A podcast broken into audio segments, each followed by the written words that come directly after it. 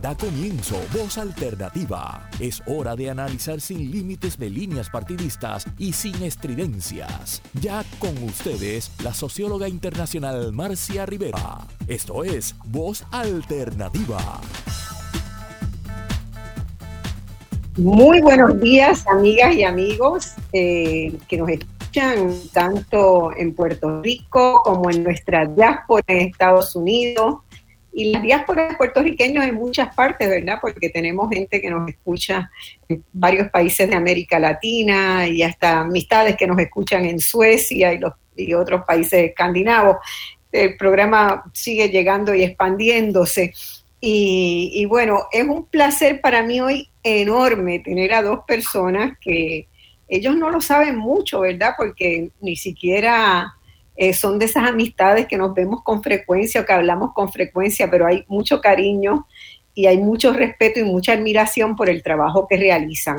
Y a mí me, gusta, ustedes saben que yo he hecho de este programa una especie de, de cruzada para demostrar que en Puerto Rico se puede, se puede hacer mucho más de lo que hacemos, se puede hacer mucho más de lo que nos proponemos hacer si estamos dispuestos a quebrar un poco el molde, ¿verdad? Si estamos dispuestos a salir de esas camisas de fuerza que tanto nos detienen en, muchos ámbitos. Bueno, hoy tenemos con nosotros un programa, ¿verdad? Para este programa que lo he titulado ¿Cómo se gesta la innovación y qué impacto puede tener sobre el desarrollo socioeconómico de los países. Este es un programa que se puede ver y escuchar y entender en todas partes del mundo porque la innovación es un gran tema sobre la mesa en las discusiones sobre el desarrollo humano. Eh, entonces, para eh, generar esta, esta conversación, yo he invitado a dos personas que saben mucho de esto, que la estimulan, que la practican y que quiero que compartan sus experiencias. Tenemos a Guy Fretort, que lo voy a presentar en, unos minutos cuando ya estemos este, eh, en, caliente, y a Carlos Jiménez. Guy Fretort, eh, ustedes habrán escuchado de, él en muchas ocasiones, ¿verdad? Ha salido en los medios.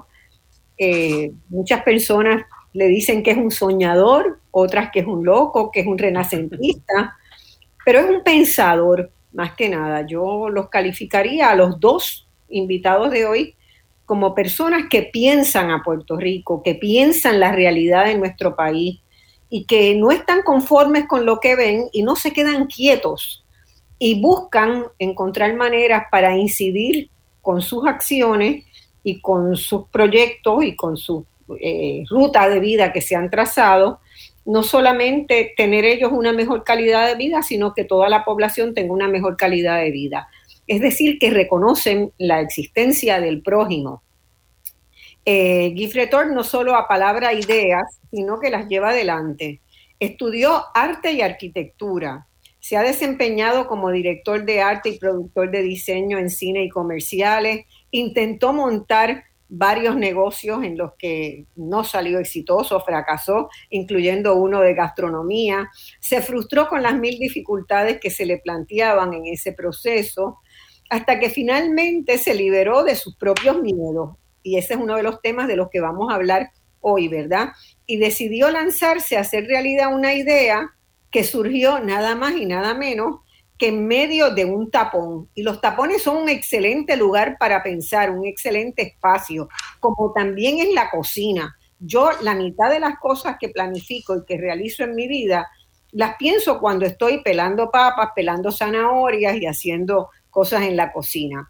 Así que eh, eh, la, el, el, pensamiento, ¿verdad? El elaborar, el reflexionar, pues en este caso a, a Gifre un día que estaba en medio de un tapón, un día muy caluroso de verano en la autopista, se le había dañado el aire acondicionado y eh, pensó en la posibilidad de generar un sistema que permitiera acumular energía mientras los autos rodaban por la autopista para hacer autosostenible la iluminación de la autopista.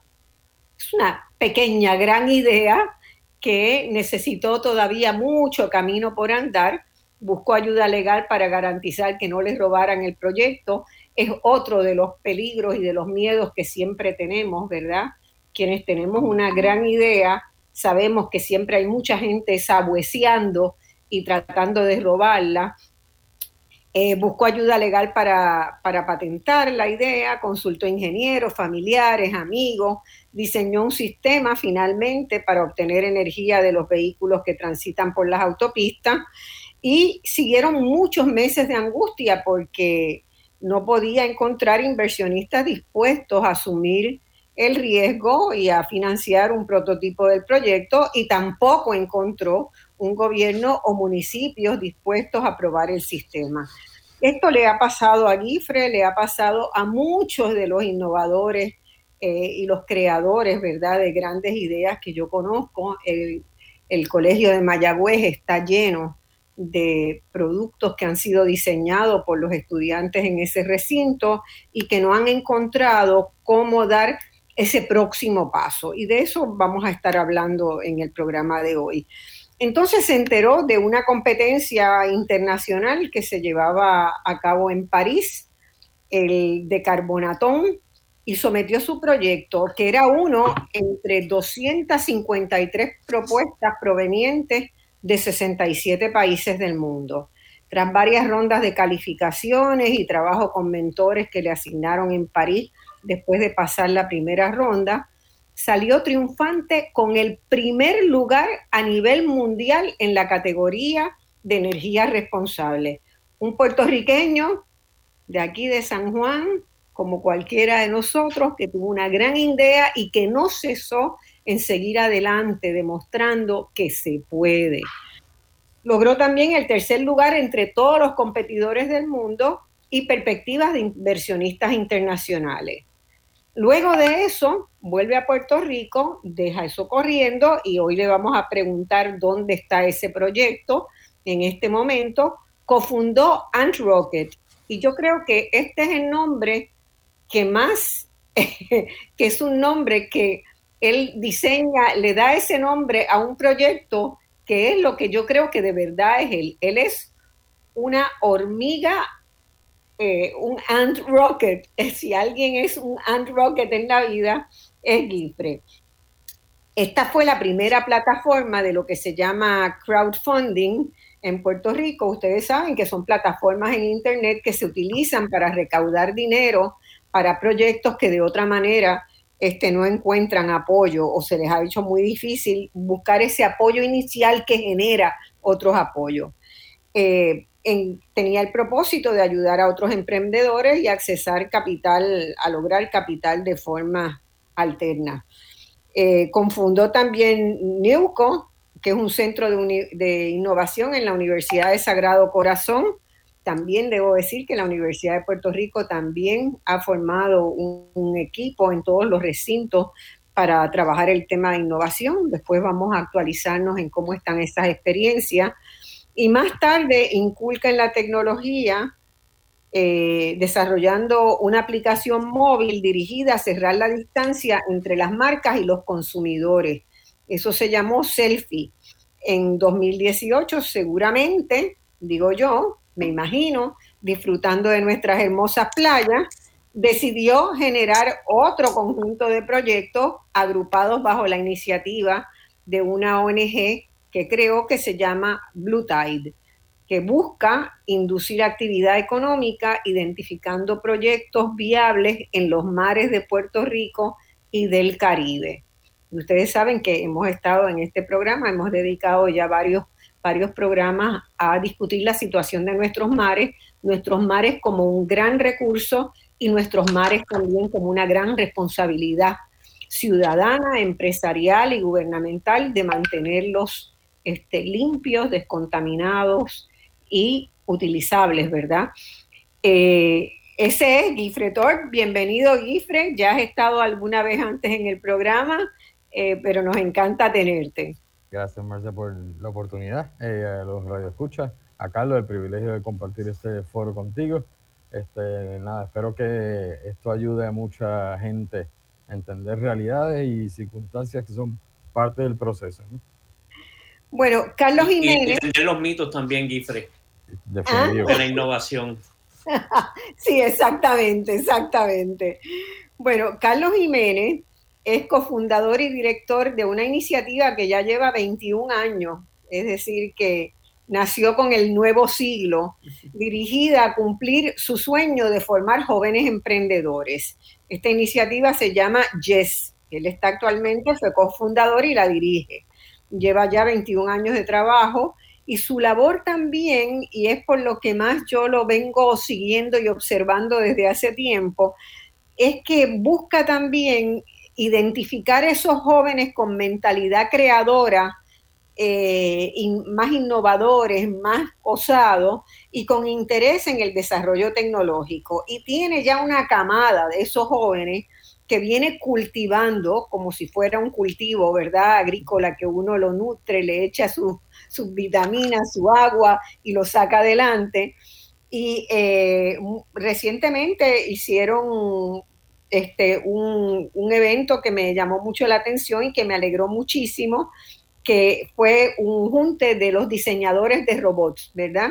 Hay un concurso, una especie de competencia este, de los diseñadores de robots en Puerto Rico. Y eso me parece muy importante porque nosotros estuvimos bastante rezagados en términos del lanzamiento de, de enseñar robótica a los niños. Yo como comparto vida entre Puerto Rico, Uruguay y otros países de la región en América Latina, pues he visto cómo la robótica, en el caso de Uruguay, empezó enseñándose robótica ya en el 2007, 2008 a niños desde, desde el quinto grado y ahora ya la robótica se enseña desde los primeros grados de escuela. Y yo no me he perdido ninguna competencia de robótica desde que estoy en el Uruguay, porque es uno de los momentos más increíbles para conocer niños que han pensado los problemas de su comunidad, de su familia, de su, de sus barrios, de sus propias escuelas y han diseñado soluciones robóticas para eh, encararlo. Entonces, ver que Carlos ha estado detrás de esa iniciativa, pues pues ya verdad, pues me, lo pone bajo el radar. Es una de las personas que yo siempre tengo en Puerto Rico bajo el radar. Eh, trabaja con estudiantes de escuelas públicas y privadas, intermedia y superior, así como con universitarios. Carlos también integra varias juntas de directores de proyectos socioeconómicos emblemáticos en Puerto Rico, es un líder cívico del país, entre ellos el de la península de Cantera, que ustedes, muchos de ustedes conocen ese proyecto que, tiene ya, eh, surge a partir del huracán Hugo, empiezan los trabajos a conformarse, ¿verdad? Una comunidad de acción alrededor de Cantera.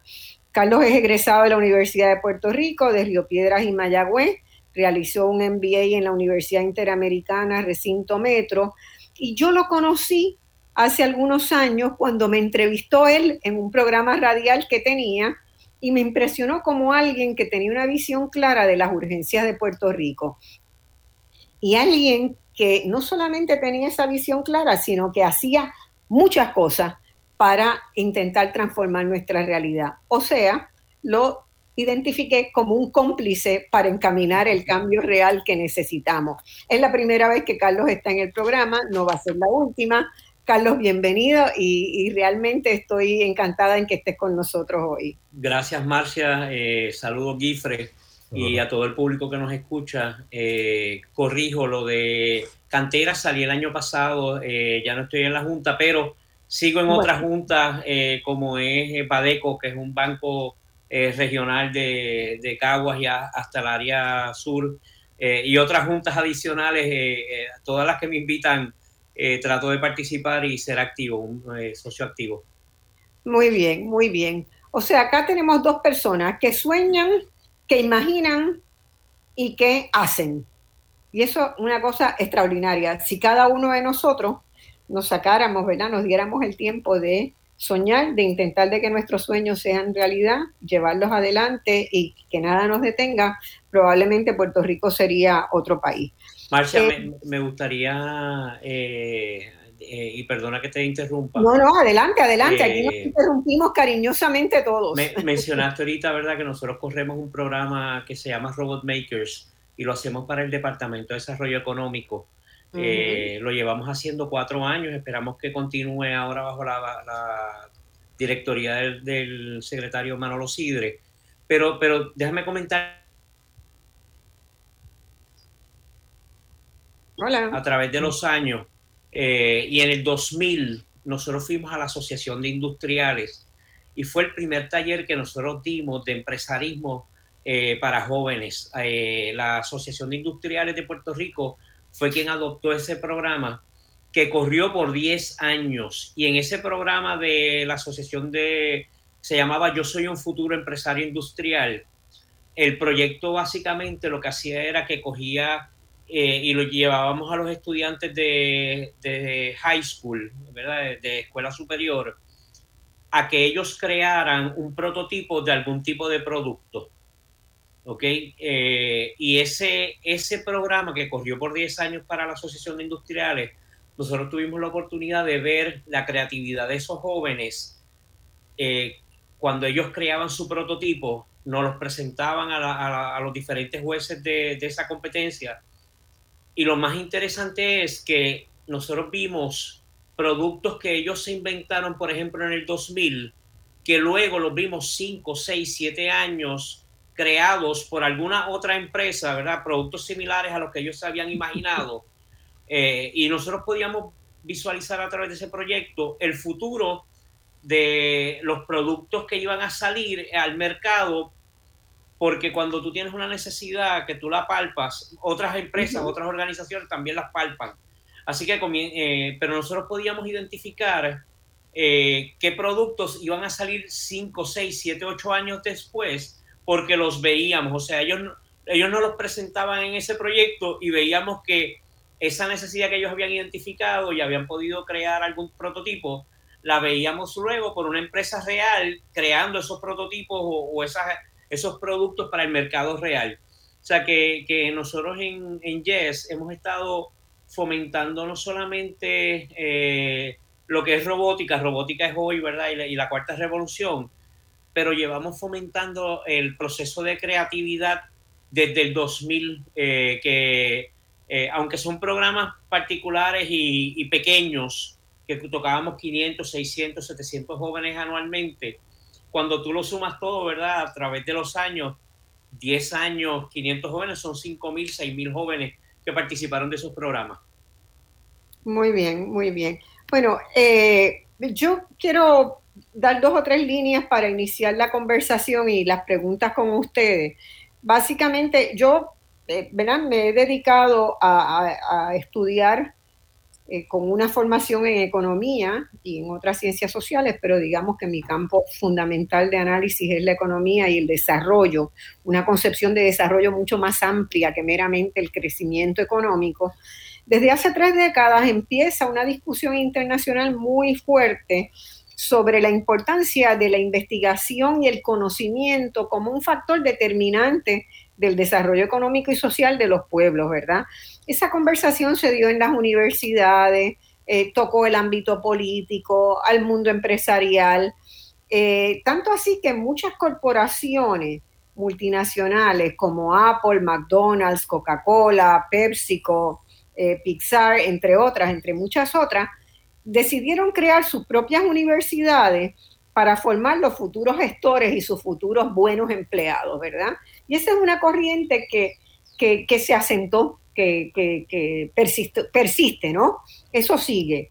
Pero la discusión sobre, sobre el valor del conocimiento y de la investigación dio un giro, dio un giro sobre todo en las economías neoliberales y se fue moviendo hacia el tema de la innovación, ¿verdad? De la innovación como el factor clave para mejorar productividad, sostener el crecimiento económico.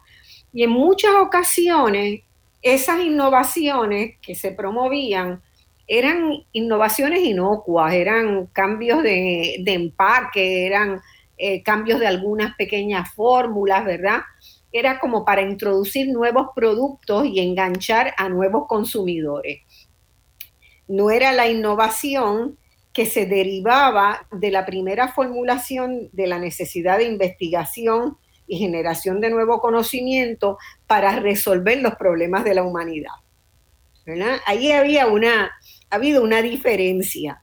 No es lo mismo tú estimular la innovación, que está bien, ¿verdad? Que un productor mejore su, la presentación de su producto, que encuentre nuevas formas de hacerlo llegar a distintos mercados, a pensar soluciones a los grandes problemas que los problemas colectivos, ¿verdad? No el problema individual de tu empresa, ¿verdad? Y yo creo que lo que ustedes dos han hecho y la gran contribución que le hacen a Puerto Rico es estimular esa creatividad canalizada hacia las necesidades colectivas, hacia las necesidades del país.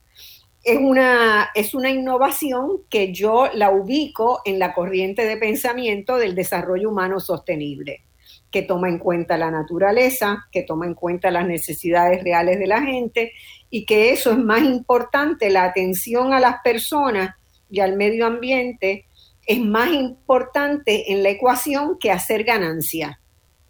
Entonces, yo a ustedes dos los, ¿verdad? Los he, los he ido siguiendo y los ubico como el tipo de innovador y de persona creativa y del tipo de innovación que nosotros necesitamos impulsar, que no es meramente para que una empresa, que está bien que las em, yo no tengo problema con que las empresas, ¿verdad? Este, hagan innovaciones para vender más, eso es lógico, eso yo no lo estoy cuestionando, pero lo que sí necesitamos es que haya mucha más gente que estén pensando en soluciones a los grandes problemas del país desde una perspectiva eh, innovadora. Y es desde ahí donde yo quisiera, ¿verdad?, guiar la, la conversación hoy, ¿verdad? Y una de las cosas que me preocupa mucho es esa presunción de que la innovación como se está entendiendo, ¿verdad?, en la cultura de, las sociedades neoliberales,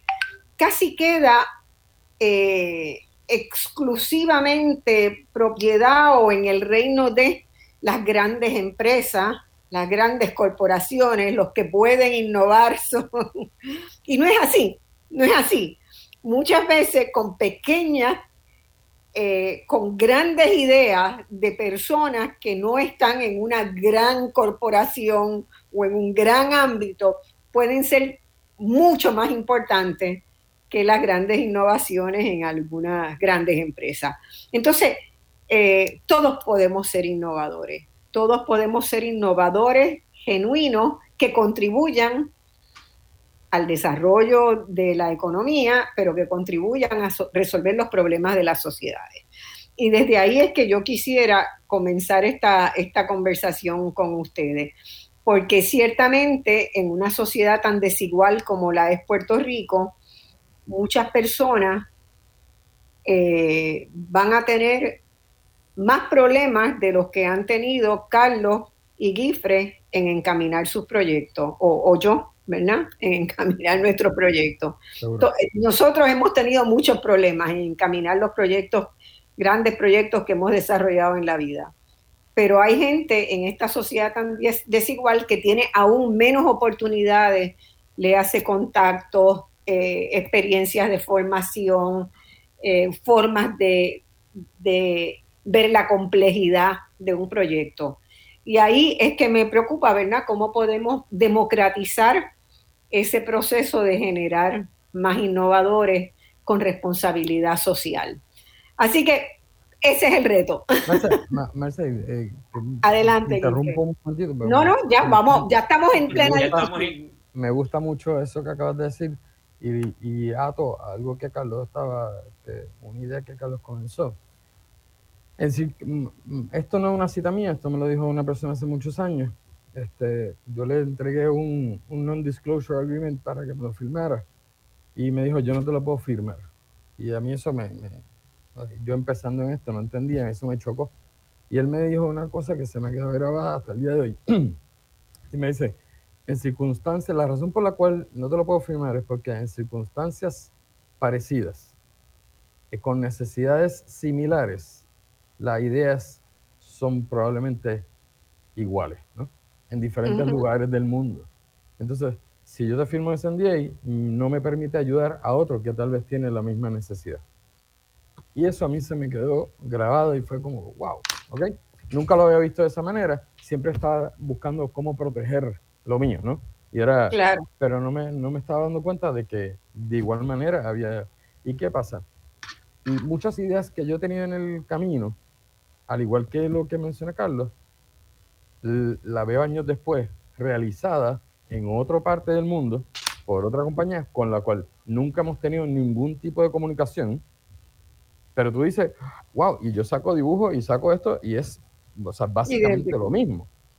Y entonces ahí, ahí es cuando empieza a entender ese, ese tipo de cosas. Pero no, no, no nos educan para, para ver estas esto como posibilidades.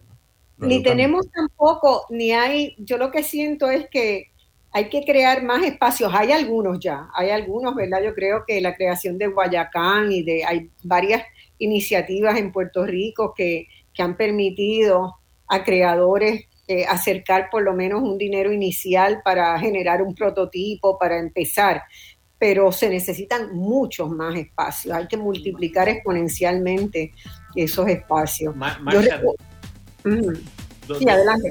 Dos cosas. Eh, eh, sí que hace falta muchos espacios, eso yo creo que lo podemos hablar más tarde cuando estemos hablando sobre las universidades y, y las áreas, pero yo quiero comenzar hablando sobre eh, algo que tú has dicho muy importante, cómo nosotros eh, llevamos a que más personas eh, puedan participar de, este, de, de, la creatividad, ¿verdad?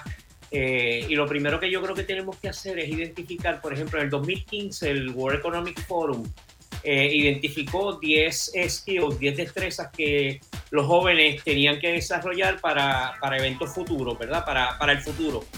Eh, entre ellos estaban, si no me equivoco, eh, eh, solución de problemas, pensamiento crítico, creatividad, entre los primeros 10. entonces, parte de, nuestro sistema académico a temprana edad, tú coges un niño de primer grado y tiende a alzar la mano.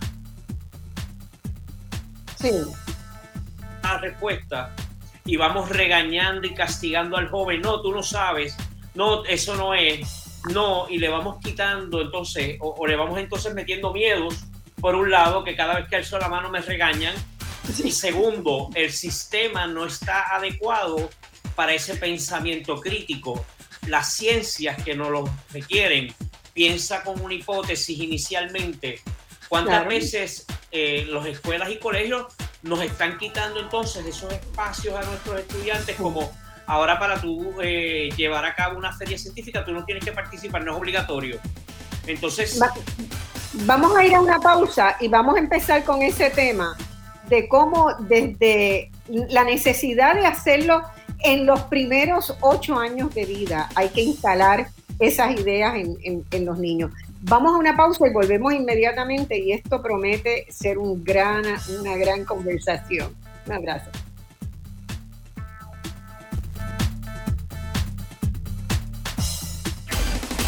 En solo minutos regresamos con Voz Alternativa por Radio Isla 1320. Esto es Radio Isla 1320, el sentir de Puerto Rico.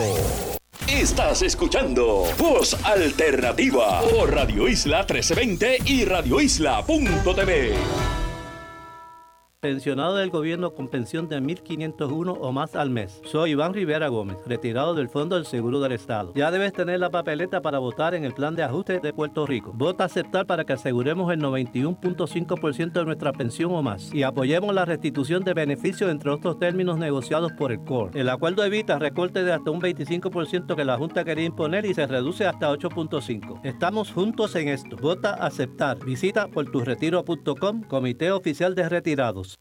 Todas las noticias y temas en tendencia se tocan en un análisis como ningún otro. ¿Qué es la que hay? Con Luis Herrero, de lunes a viernes a las 5 de la tarde, solo en Radio Isla 1320. Síguenos en Facebook, Facebook Radio Isla TV. Ya estamos de regreso al análisis de los temas que te interesan. Escuchas Voz Alternativa por Radio Isla 1320. Bueno, mis amigos, estamos de vuelta en este programa hoy, de estamos conversando con Carlos Jiménez y Fretor sobre cómo se gesta la innovación y qué impacto puede tener sobre el desarrollo socioeconómico. Y Carlos había introducido un tema que me parece muy importante y bueno para arrancar, que es el de qué pasa eh, con nuestro proceso educativo. Eh, nuestro proceso educativo, ustedes saben que es un proceso muy jerarquizado. El que sabe es el maestro, quien aprende son los estudiantes. Eh, mucho es por memoria, no se invita, no se cultiva la curiosidad y Carlos estaba explicando cómo eso es la base, ¿verdad? Del desarrollo futuro de una persona que se atreve a crear, a innovar, a quebrar el canon, a salirse de la regla para inventar algo mejor, porque no es salirse de la regla para destruir, sino para crear algo mejor.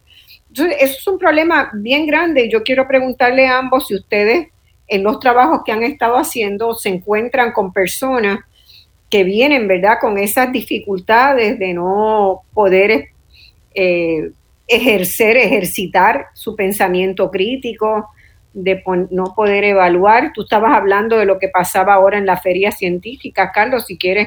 Sí, déjame, eh, claro.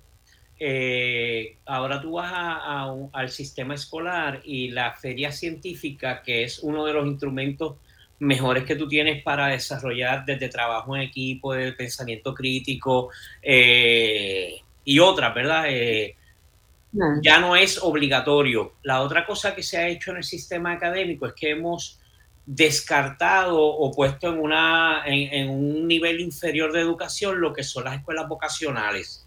Entonces tú tienes escuelas vocacionales donde tú pasas de un conocimiento a hacer y crear y, fabricar con tus manos. Y eso ya tú no lo tienes en, en, la mayoría de las escuelas.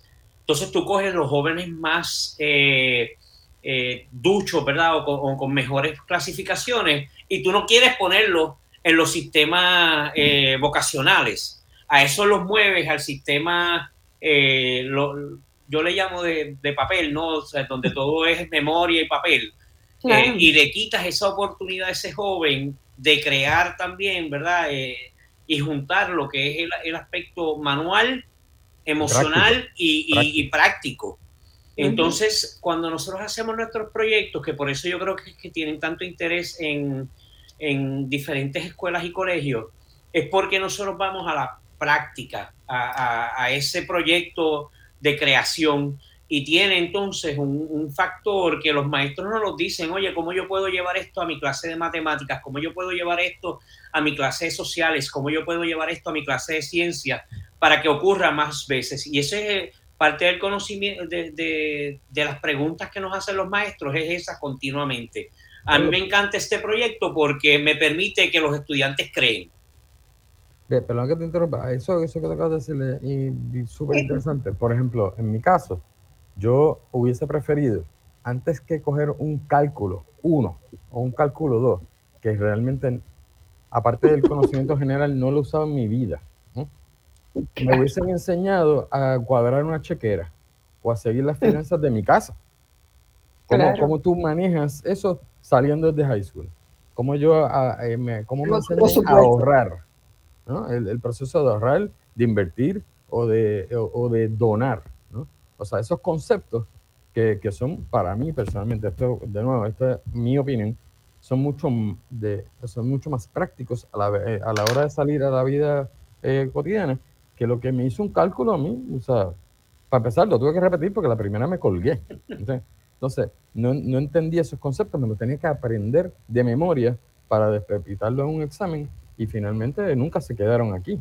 No fueron, y yo creo que lo que tú dices de, la parte práctica y, las vocacionales, yo estoy loco porque revivamos esa, eh, eh, eh, todo lo que son las escuelas vocacionales, porque de ahora en adelante, de ahora en adelante, no se va a medir la gente por el título que tengan, se va a medir cuánto tú aportas a, mi compañía y me puedes resolver problemas, la destreza. Seguro. El jueves, el jueves yo estaba reunido con la industria eh, el Departamento de Desarrollo Económico hizo una reunión con la industria, con la academia y el gobierno, lo que se llama el triple helix, ¿verdad? Para auscultar cuáles eran las necesidades que tienen los diferentes tipos de industria eh, para que las universidades pudieran proveer, ¿verdad? Esas características que necesitan del estudiante eh, del siglo XXI. Y a mí me estuvo bien curioso que la persona que trajeron de Medtronic, que es una empresa que crea artefactos médicos, ¿verdad? dijo una frasecita que como le pasó a Grifre con cuando tuvo, eh, ¿verdad? Que, que, no se te van de la cabeza. Y yo llevo pensando desde el jueves para acá. El, el señor de Medtronic dijo, mira, nosotros ahora mismo tenemos nuestras líneas de producción, ya no son personas, son robots y los asisten las personas.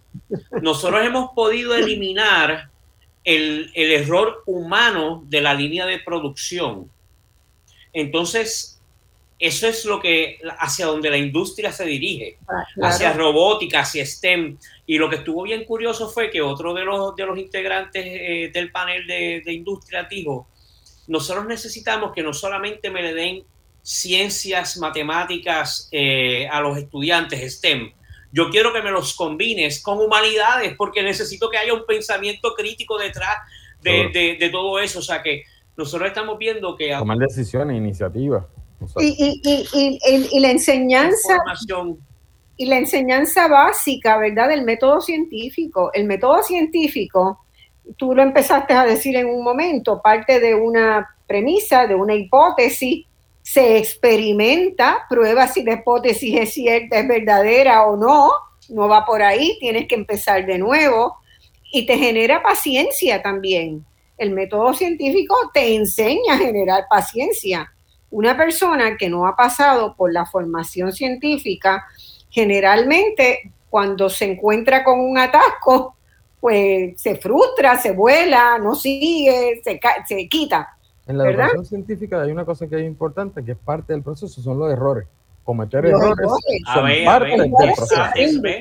Analizar críticamente los errores es el mayor aprendizaje en un proceso científico. Por eso la ciencia tiene que ser parte de nuestra cultura, ¿verdad? Y yo un poco tengo mucha preocupación que en Puerto Rico ha habido como una especie de descarte este, genérico de la ciencia y ya es necesario recuperarla desde la cultura, desde esa cultura, desde el ver que el método científico es una forma de vida también, para uno de aprender de sus propios errores, ¿verdad? Este, y, no, no sería entonces ese peso tan grande. Lo mismo sucede con las matemáticas, ¿verdad? Yo recuerdo siempre, a mí me encantan las matemáticas y los números y las estadísticas, soy una apasionada. Igual que a Guifre. pero, pero otra gente no, ¿verdad? yo siempre estuve reflexionando mucho por qué a mí me podían gustar tanto y por qué yo podía estar horas antes de que hubiera programas, aplicaciones para hacer gráficas, por ejemplo. Yo estudié en un momento, cuando yo estudié economía, las gráficas las hacía manualmente, ¿verdad? Pero como a mí me gustaba y yo para mí me doy cuenta que lo que importaba era la estética, que a mí me encantaba que esas gráficas fueran bonitas, fueran atractivas, que yo las pudiera usar para comunicar, ¿verdad? Para comunicar el hallazgo de una investigación que yo resumí en una gráfica. Entonces me di tempranamente, me di cuenta de que había un lado mío que venía por el lado del diseño, de la creatividad y tal, pero me quedaba siempre la duda de por qué la gente no aprendía matemática. Yo me fui en el 91 Argentina a dirigir Claxo, un emporio de ciencias sociales muy grande, y eh, teníamos un proyecto que estaba muy alicaído de extensión comunitaria, de dar apoyo a maestros del sistema escolar argentino, porque Argentina era la base de este centro internacional. Y me fui una vez a visitar unas escuelas donde todos los cursos de ciencias y matemáticas y hasta los cursos de español y los de inglés toda la escuela pivoteaba alrededor de una huerta orgánica. Estoy hablando del año 92, por ahí, este, una gigantesca huerta en la que participaban todos los niños, que daba comida a todos los niños de esas escuelas públicas y que en la tarde hasta ofrecía verduras y frutas de lo que quedaba del día para que los padres se llevaran a sus casas. En una, una escuela de contexto de pobreza crítica. Bueno, pues ¿cómo se aprendía matemática? ¿Cómo se aprendía aritmética? Pues en la huerta, líneas paralelas, los nenes ponían, ¿verdad? Los cordeles para medir dónde iban a hacer las filas de siembra, sistema de pesas y medidas, pues tenían su balanza para pesar las cosas y hacían las anotaciones. Esos nenes eran unos genios en matemática. Eh, calculaban en cuánto se podían vender las frutas y los vegetales que ellos consumían, tantos kilos a tanto el precio, pues cuánto. E, es como que yo veía a los maestros nuestros que tenían que hacer horrores para poder explicar la multiplicación y aquellos niños lo aprendían en cinco minutos porque estaban... Sí, porque la, la, aplicabilidad de, la teoría. y lo veían, veían las líneas paralelas, las, las veían en el cordelito que ellos ponían, el peso, este, entonces, también nosotros hemos perdido esa capacidad, ¿verdad? De, como tú decías, hemos hecho que la escuela sea un pupitre, papel y memoria. Adoptamos, adoptamos eh, sistemas eh, y no los hemos llevado entonces a, nuestro, a, los, a los nuevos tiempos, a lo que requieren los nuevos tiempos. Eh, hay dos libros que a los a que nos están escuchando, yo, yo le voy a agradecer que los lean. Uno se llama eh, Crear o Morir de André Oppenheimer y André Oppenheimer escribe un segundo libro eh, que es sobre eh, qué, es lo que va a ser de nosotros, ¿verdad? hacia dónde nos dirigimos, cuál es el nuevo contexto sobre la empleomanía y se llama Sálvese quien pueda, o sea, Crear o Morir o Sálvese quien pueda. Son dos libros de Andrés Oppenheimer que, que nos dicen a nosotros cuáles son las, las cosas que nosotros deberíamos o debimos haber hecho en el pasado para que estos tiempos en los que ya estamos no nos cogieran, ¿verdad?, eh, de mango bajito o, sin haber estado preparados, sin que nuestros estudiantes se pudieran medir contra estudiantes de, la, globalización. Eh, así que son, son, son cositas que nosotros tenemos que repensar o, o rehacer como Marcia dice, que es la, eh, tú, utilizas una palabra, Marcia. Refundar. Yo digo que Puerto Rico hay que refundarlo. refundarlo. Eh, pues tenemos que refundar el sistema educativo eh, desde el punto de vista de primero identificar cuáles son las destrezas que nosotros queremos que nuestros estudiantes desarrollen, para luego entonces crear ese, ese nuevo currículo eh, y cómo va a estar conformado y cuáles son las, destrezas que tenemos que enseñarle a nuestros maestros para que puedan ellos enseñarlo hacia el frente. Pero yo creo que nos quedamos en el siglo XIX. Yo soy, yo soy criado Montessori, o sea, yo soy montessoriano desde, desde Pampers hasta sexto grado y tuve la oportunidad de como, de como padre poner a mis hijos en el sistema también, desde niño hasta cuarto año. Eh, mi hijo tuvo un momento dado en una escuela que se, justo entre medio, también Montessori, que es la secundaria Montessori. Y ellos tuvieron una, una, cosa que a mí me llamó mucho la atención. Ellos tenían unas cosas que se llaman vivencias de, de estudio y otras vivencias de, de trabajo. En la, y, en, el caso de vivencias de trabajo, era, ellos tienen desde séptimo grado que escoger una semana al año para trabajar en, les dicen desde el primer ¿qué te gustaría hacer cuando seas grande? Y entonces escogen y una vez al año, una semana, practican con, con profesionales, con mentores, ese tipo de cosas. Eso me llamó la atención porque a los 18 años que te pregunten qué tú quieres ser cuando seas grande, es una, una, pregunta difícil de contestar porque no tienes las experiencias ni las herramientas suficientes. Pero en este caso, ellos cogieron en, el de estudio, de, en las vivencias de estudio, dividían la escuela en grupos. Unos tenían la comida, otros la transportación, así sucesivamente.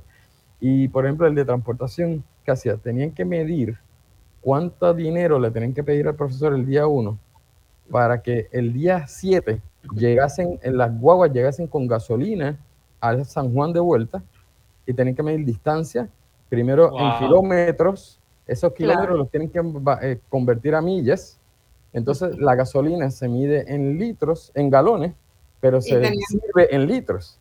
Así que tienen que hacer todas esas conversiones y al final calcular cuánto dinero se va en gasolina en una semana entera.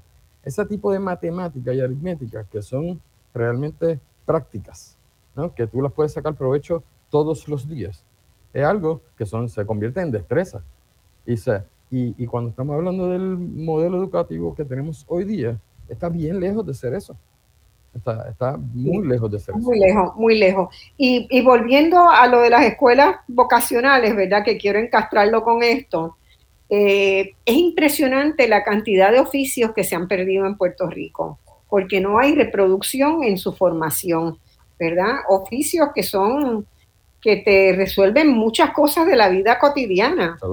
Eh, no hay ni siquiera formación en el salón de clase para que un niño salga con los principios básicos de electricidad o de plomería o de carpintería 101, ¿verdad? De acuerdo. Que antes, por lo menos en las escuelas públicas eh, o en casi todos los colegios también, se daban, ¿cómo era que se llamaban? Economía doméstica era la de las niñas y artes industriales la de los varones, ¿verdad? Yo tuve una gran pelea un año que estuve en el Colegio del Pilar, un año sándwich de salir de, una escuela a otra, este, eh, porque yo quería tomar el curso de artes industriales y no me dejaban tomar el curso de artes industriales porque era una nena, me tuvieron que dejar, ¿verdad? Porque mi papá se metió de por medio como fiera y los acusó de todo y entonces pude tomarlo pero yo creía que era una, algo fundamental para todo el mundo. Todos los estudiantes deben saber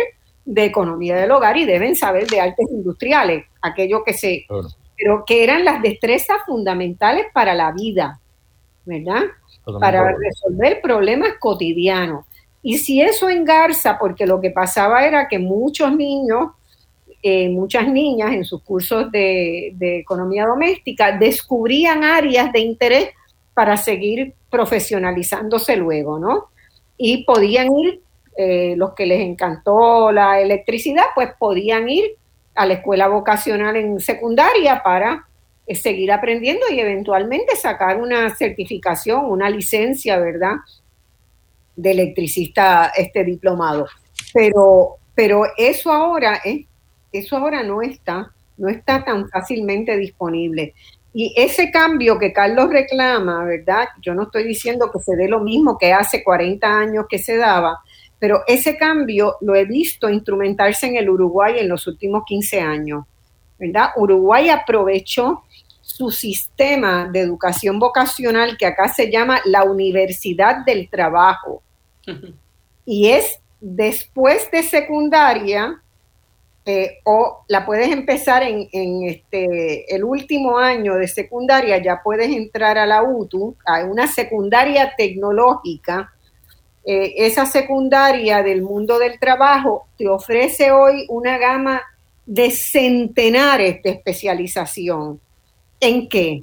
En lo último que eh, la, quienes están pensando el futuro están identificando como necesidades para del mundo del trabajo. Entonces, por lo tanto, ahí tienes robótica, ahí tiene, en el caso de Uruguay ha sido bien importante la enología. Acá ahí se gradúan centenares de jóvenes anualmente, especialistas en, química de laboratorio este, para la fabricación de vinos. Eh, eso ha permitido que Uruguay, que sembraba uvas para hacer su vino local, hoy está exportando vino a todas partes del mundo. ¿Por qué? Porque el proceso educativo acompañó el proceso de productivo. Y ese empalme es el que nosotros no hemos logrado nunca en Puerto Rico. ¿Por qué no lo logramos? Bueno, eh, yo creo, volvemos, copiamos un sistema eh, que utiliza unos fondos particulares que requieren unas fórmulas particulares y de momento eh, abandonamos el, sistema y no le prestamos la atención porque empezamos a graduar eh, abogados o empezamos a, graduar letrados versus graduar personas con destrezas manuales que hoy son las que se requieren y las que van a tener mayor salidas en el futuro. A mí lo que me está bien curioso, eh, Marcia, es que nosotros a pesar de que tenemos el sistema o, el sistema eh, separado entre lo que es la, parte eh, vocacional, cuando vamos entonces a las prácticas vocacionales que se enseñan, de economía doméstica son preparación de uñas, cosmetología, preparar este, lazos para eventos, que no necesariamente son las destrezas de, creación, de robótica, eh, de, investigación, son manualidades. Entonces perdimos eh, un poquitito eh, hacia dónde llevábamos a nuestros estudiantes. Y, yo creo que eso tiene que cambiar drásticamente. Tenemos que crearle Fab Labs, laboratorios particulares que ellos tengan una serie de proyectos, porque hoy en día hay 10 eh, destrezas que tienen que saber. Eh, mañana van a cambiar esas destrezas, así que nosotros tenemos que amoldar eh, estos laboratorios para que vayan cambiando con los tiempos y no necesariamente hacerlos de una cosa en particular, sino de unas experiencias que, que nuestros mismos maestros no tienen en este momento para poderlas enseñar. Mira, me, da, me das un, un, minuto. Eh, ese es un ejemplo bien claro. Eh, en Puerto Rico había soldadores, ¿verdad? Y gente que si se te rompía una pieza de algo, te podían diseñar esa piecita que no estaba en el mercado, ¿verdad? La interpretación de eso hoy es quién puede trabajar en una en fabricación 3D, ¿verdad? Es, el equivalente de nuestro tiempo. Pero ¿dónde se aprende a hacer eso? Pero trayendo ese ejemplo que tú das, Marcia, por ejemplo, cuando tú traes y estudias el proyecto de Alemania, que son craftsmanships, y a través del craftsmanship fue que se construyó toda una... Toda una, sociedad poderosa. Las fábricas en Puerto Rico tienden a ir a Alemania a que le construyan la máquina para poderla importar aquí, teniendo nosotros a, nuestros eh, herrajeros, teniendo a los soldadores, teniendo, pero no le enseñan a los ingenieros, pero no nos eh, no juntamos esa ingeniería con esa soldadura, con, con, esa fabricación y perdimos una gran oportunidad porque Puerto Rico tuvo en ese momento. Así que tenemos que, que reformular, a mí me gusta esa palabra que tú usas, Marcia, reformular nuestro sistema académico para poder llegar entonces a, ese consenso eh, que nosotros deberíamos ya haber, ¿verdad? Eh, eh, llevado al, sistema académico. Yo, yo creo que ese es el fundamento. Hay una, hay una cosa que tú, que, que en tus palabras yo veo que, que, yo la busco todo el tiempo. Y el, hay gente que utiliza la palabra colaboración como algo trendy. O sea, está de moda, Ay, vamos a colaborar, vamos a colaborar. Pero a la hora de la verdad, cada cual jala, jala para su lado y, y no se da esa colaboración. ¿okay? Pero ¿qué pasa?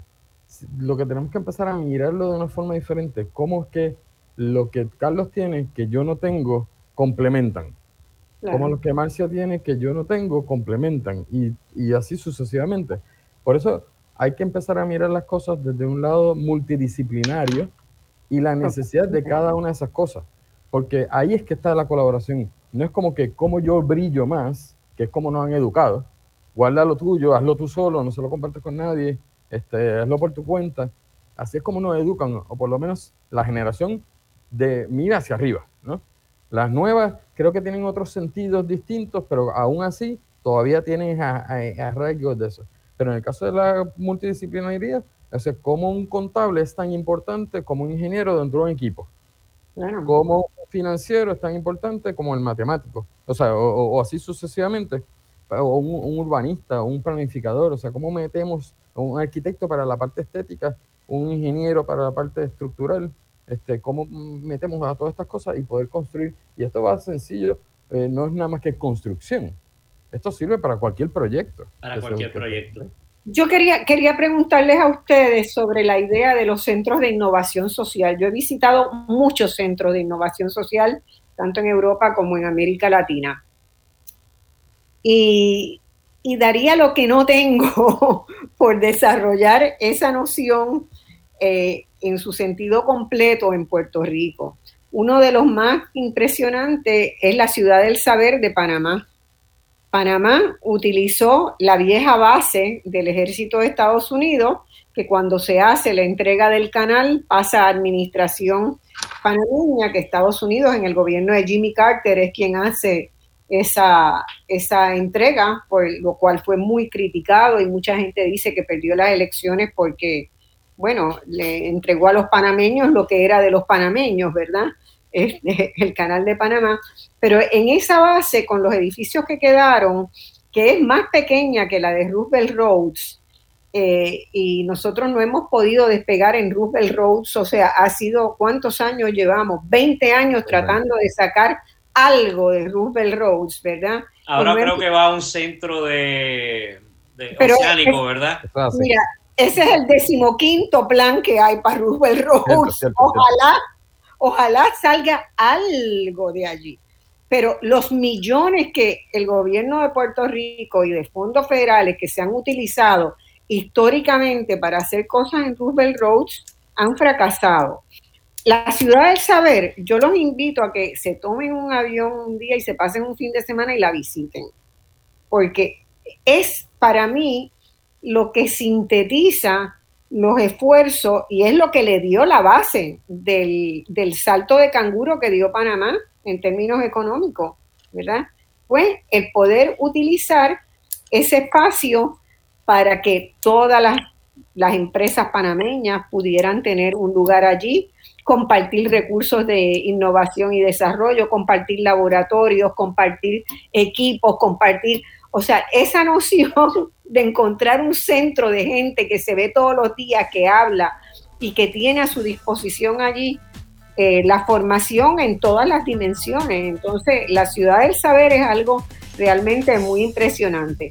Hay otros más pequeños. Colombia tiene una práctica, el, Colombia en medio de una guerra que ya tiene siete, ocho décadas de guerra, es un país que sigue teniendo un crecimiento económico, una solidez, unas bajas tasas de población bajo niveles de pobreza en relación con lo que es la región y en buena medida la estrategia de ellos ha sido ese proceso de socializar conocimiento a través de los centros de innovación social. Y esos son centros, son think tanks tecnológicos interdisciplinarios que privilegian soluciones a la comunidad. Ahí yo, yo creo que hay una gran oportunidad y Puerto Rico tiene una gran oportunidad de poder hacer esto. Y es que... ¿Ustedes, eh, van, a estar, eh, ¿ustedes van a estar en, en Roosevelt Road? Sí, Sí, y eso podemos hablar ahora en la próxima segmento. Yo me ofrezco de voluntaria ayudar en lo que sea para sacar este, este, proyecto. Perfecto, perfecto, Vamos a la pausa y vamos a eso, empezamos este ahora.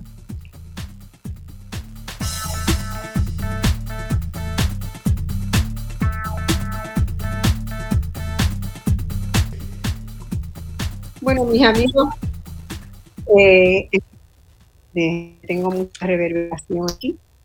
Estamos este, en esta conversación hoy sobre cómo se genera la innovación y cómo, qué impacto económico puede tener sobre el desarrollo socioeconómico. Y hemos examinado y concluido, ¿verdad?, que para tener una sociedad proclive a la innovación, al cambio y a integrarlo como un proceso este, natural de la sociedad, hay que empezar muy temprano, hay que empezar desde la escuela, y hay que empezar desde los niños pequeños para que puedan alimentar ese pensamiento crítico, ese análisis de su realidad inmediata, concreta, para que puedan aprender a manejarse y a cuestionar y a preguntar y a compartir este, dudas de cómo se podrían cambiar las cosas. Y eso es el elemento fundamental, ¿verdad?, que va a llevar adelante a la innovación. Conversamos también sobre cómo eh, es imprescindible que Puerto Rico recupere una instancia de educación, de educación vocacional y técnica a la altura de nuestra era, eh, no, no, con los viejos acercamientos, sino con toda una inmensa gama de nuevas destrezas que se reclaman en el, en el mundo laboral internacional hoy, que son indispensables para que Puerto Rico pueda revitalizar su economía. Y estábamos en este momento eh, hablando de la posibilidad de que Roosevelt Road se convierta en un espacio que realmente pueda servir a los propósitos de generar, destilar, eh, de que allí broten, ¿verdad?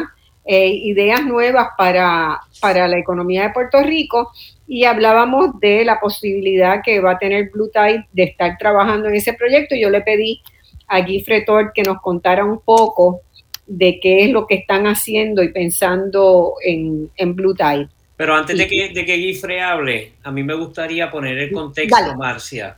Me gustaría poner en contexto diferentes tiempos que, no, que Puerto Rico ha pasado. Por ejemplo, Puerto Rico tuvo en un momento dado la fábrica del, laboratorio del ron en la Universidad de Puerto Rico. Okay, ese laboratorio del ron eh, estaba en la estación experimental. En la estación experimental. Y, laboratorio de alimentos, porque ahí nacieron grandes empresas de Puerto Rico. Ok, el ron blanco. sí, el, ron blanco. O sea, yo, eh, tenemos también que entender que Puerto Rico, eh, o sea, ha tenido estos, estos espacios construidos quizás en el siglo pasado que no supimos mantenerlos, sostenerlos y, evolucionarlos. Eh, la otra cosa que me, que me eh, del agrado es que las universidades hoy, eh, que podemos ¿verdad? luego darle un poquitito más al tema, han, ido evolucionando en, crear sus laboratorios sociales y de innovación. y, y, el, y Conozco de un caso que hace unos 10 años atrás, aquí en Puerto Rico se gestó un centro de innovación social bajo uno de los partidos.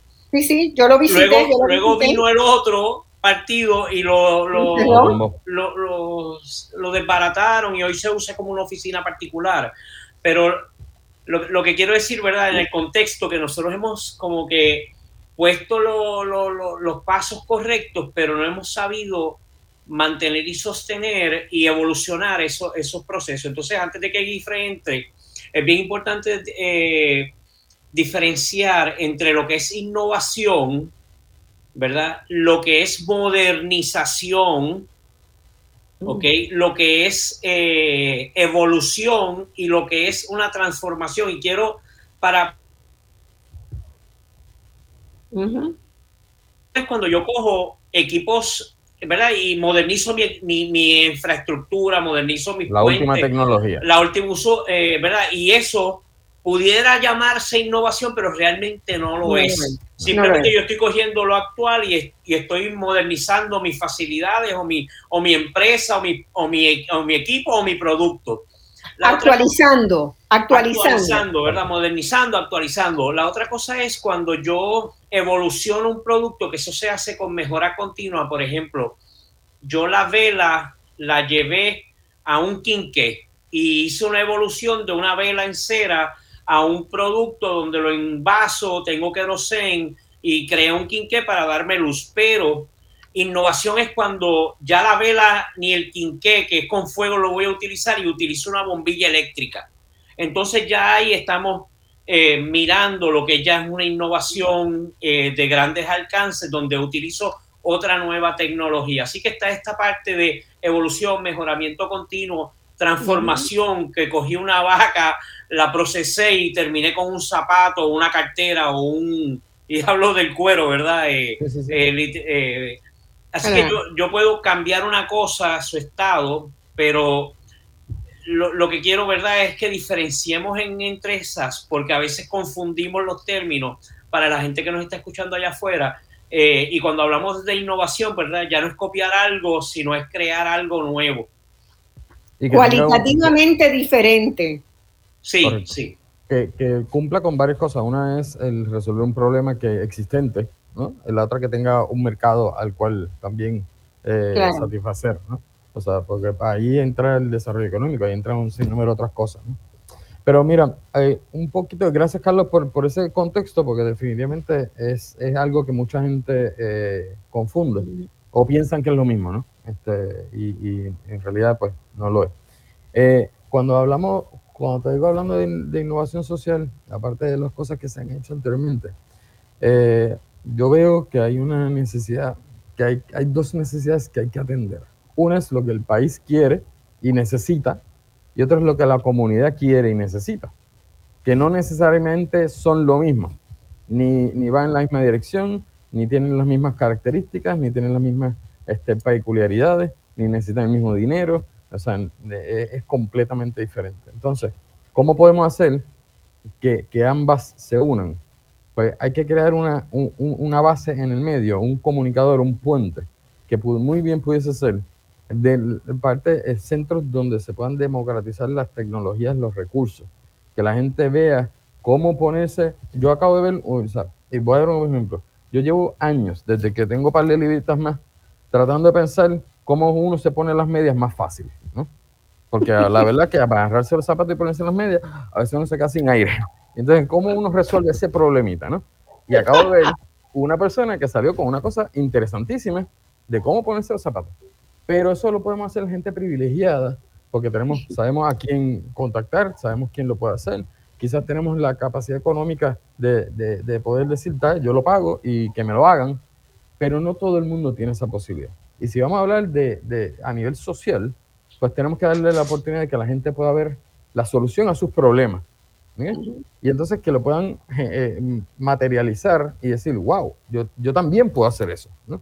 Es darle esa oportunidad de que lo puedan hacer y que lo puedan generar, que cumpla con las necesidades que la comunidad tiene y que de una forma sistemática y diseñada eso, eso permee a lo que el país necesita ¿no? y que lleve a eso. ¿no?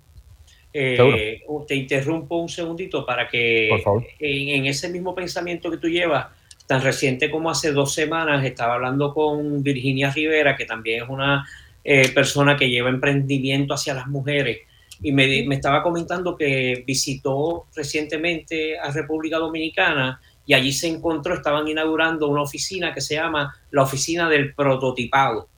Entonces, hermoso. Hermoso. O sea, cuando yo, yo quedé, yo dije, yo quedé wow, y nosotros que tenemos tantos recursos y tantas cosas, ¿cómo es que aquí todavía en Puerto Rico no hay una oficina gubernamental eh, por región del prototipado? Eh, para, para, para, para, eso mismo que tú estás diciendo, ¿cómo es que yo tengo una idea y no la puedo llevar a, a mercado porque no tengo los recursos? Entonces, eh, pues República Dominicana Mira. acaba de solucionar ese problema con una oficina del prototipado. Yo, y existen, existen en otros países, sí, existen sí, sí, en otros países, yo las he visto, las he conocido. Mira, y, y, y, Colombia, de hecho, ya que hablas de Colombia, o sea, Medellín va a las Medellín millas, es una cosa, millas, ¿eh? una potencia impresionante en innovación. Pues mira, en, en, un poquito, en, en, el proceso que yo he tenido que vivir, ¿no? Eh, y que he querido vivir, ¿no? En ese eh, para lograr los casos que he hecho. Antes de que entres en Blue Tide, eh, ah, el, el, proyecto de, de, la energía de las autopistas, ¿dónde está? Pues, eh, voy, voy, voy, para eso ahora. Mira, bueno, te, te, lo contesto de inmediato. Este, mucho, el proyecto básicamente se ha quedado en un lugar donde, tanto a nivel local o internacional, se exige o se pide que haya un proyecto piloto. Porque la gente dice... Eh, Carlos, Carlos ahorita habló de una cosa y me vino a la mente eso. Dice, voy a Alemania, la compro y la traigo, porque ya está aprobada, porque ya alguien la hizo, porque no nos atrevemos a ser los primeros, a inventarnos algo nuevo y, a meterle mano y, bueno, si salió mal, salió mal, si aprendimos o si lo podemos mejorar, lo mejoramos. Pues, ¿qué pasa? No ha habido en este proyecto específico, hemos tenido el apoyo de mucha gente, este, eh, incluso el aeropuerto Luis Marín nos dijo, ponlo aquí, nosotros no te cobramos nada, ponlo, pero tráete la inversión para, para la parte mecánica y, y, tecnológica, ¿no?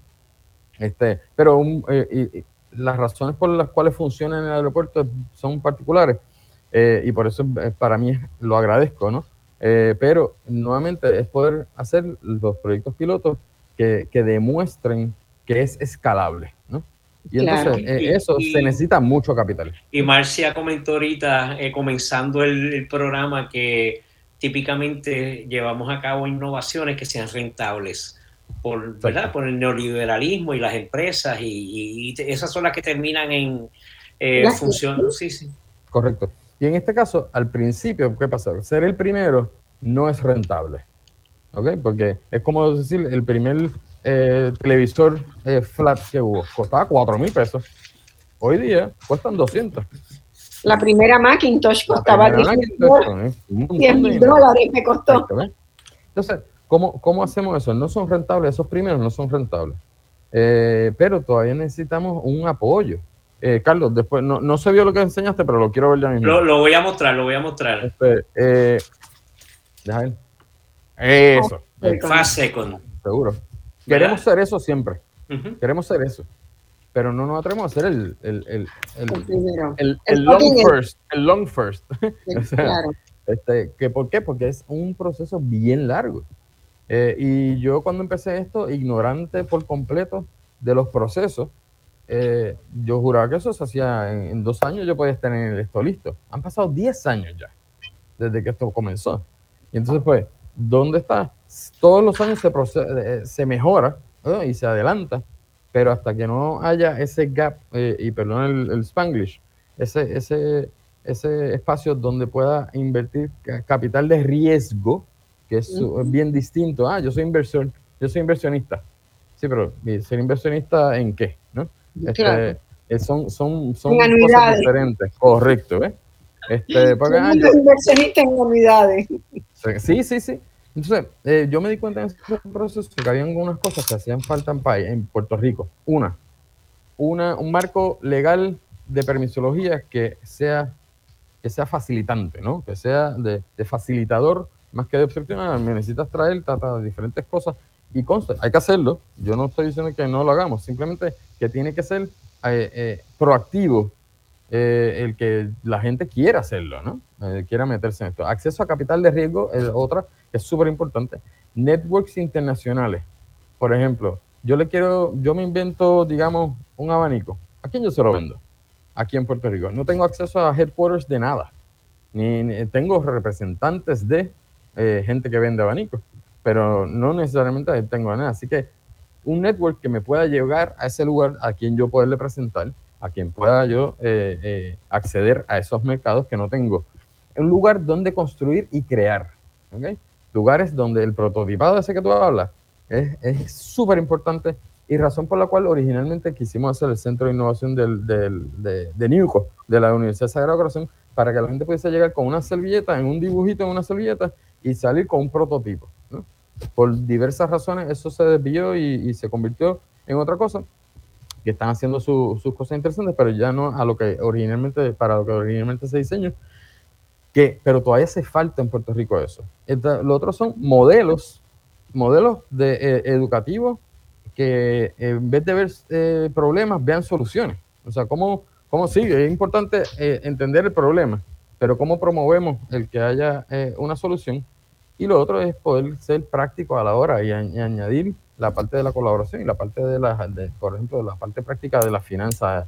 Eh, ¿Cómo es que un arquitecto, y te lo digo, yo estudié arquitectura mm, y, y para, la- para que quede claro en, en récord, no soy arquitecto porque nunca revalidé, este, pero estudié arquitectura y, eh, y lo, me- lo que yo me llevé es el problem solving by design. ¿no? Esa es Claro, la sí. herramienta más grande que yo me he llevado de haber estudiado arquitectura. Entonces, pero ¿cómo, cómo podemos coger que un arquitecto no coge una clase de finanzas, no coge una clase de, de- de- de administración? Entonces, que tú sales de arquitecto, ¿y ¿qué puede ser? O empleado, o montar tu, tu, tu firma pero no tienes, no tienes todas las, no sabes administrar, no te enseñaron eso. ¿Cómo podemos integrar que en cada profesión estén todas las cosas que cuando tú salgas a la calle necesitas?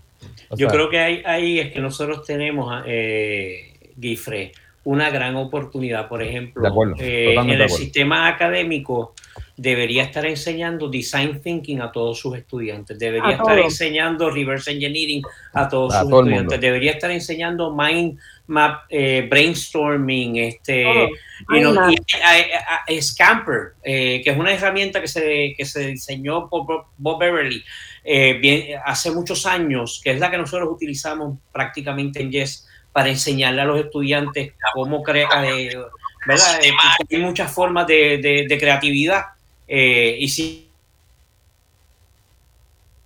sí, y a, eso, a y, eso- y me pasó tan recientemente, Guifre, como esta semana pasada, me llamó un profesor de la Universidad del Sagrado Corazón, Carlos, que tú, que tú utilizas porque estoy dando una clase de ideación y no tengo las herramientas. O sea, tenemos también eh, que educar al educador, o sea, educar al, educador, porque eh, si la persona no tiene las herramientas, primero, ¿cómo tiene la posición? Y segundo, si tengo la posición, entonces, ¿cuáles son las herramientas que yo necesito para poderle dar... eh, de un punto también importante para los maestros, por ejemplo. Ma- Maestros hay muchos.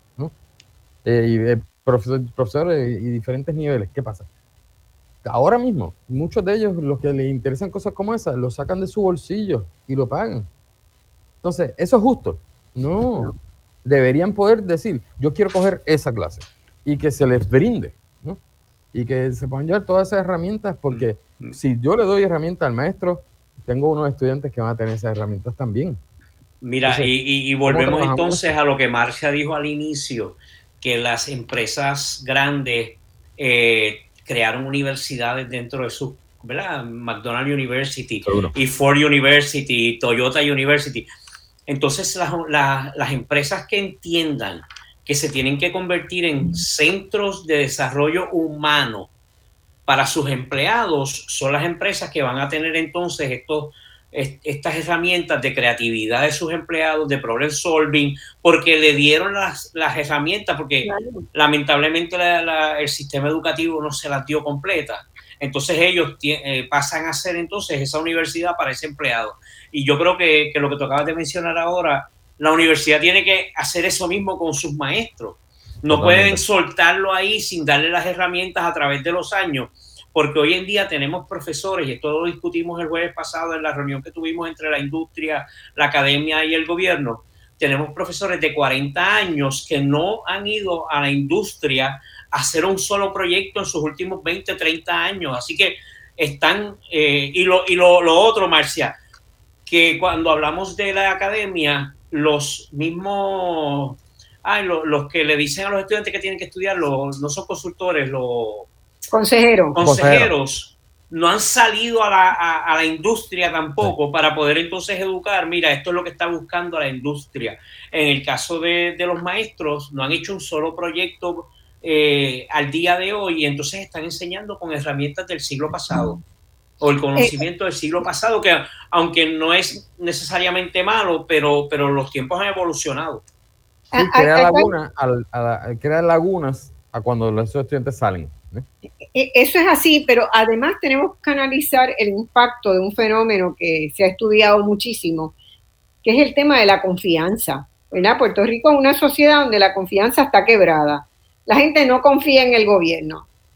No confía en el gobierno. ¿Por qué? Porque pasa lo que tú decías. Viene un gobierno, hubo un proyecto buenísimo, empezó a arrancar, cuando asomó la cabeza, ya vino el otro y le cortó. Incluso eh, en muchos casos que, que hemos evidenciado aquí en Puerto Rico, el mismo partido con distintos candidatos en la gobernación se cortan los pies, ¿verdad? Porque lo que hizo este no me representa y yo voy a hacer mi propia ruta. Entonces, además del mal gasto de recursos que ellos representan, ¿verdad? Porque es un, es un pozo a donde van recursos extraordinarios, queda el problema de que cada día se abona la desconfianza en el gobierno, porque la gente no es tonta, la gente sabe que eso no es, no es correcto.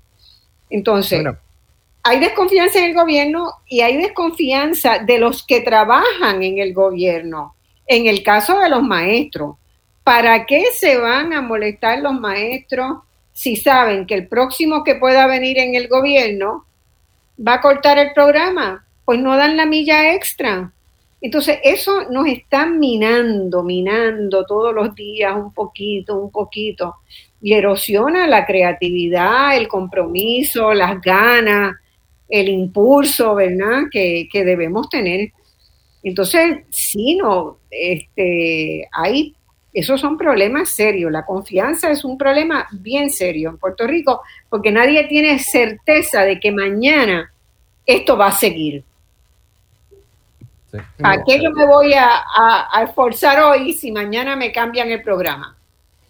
Mira, voy a aprovechar eso como pie forzado para entrar a lo de Roosevelt Roads. ¿Por qué? Porque es una cuestión de que tenemos que empezar a, a mirar proyectos de, de, largo plazo. años. De más de, De cuatro lar- años. larguísimo plazo. Estos son proyectos de que no los vas a ver en cuatro años.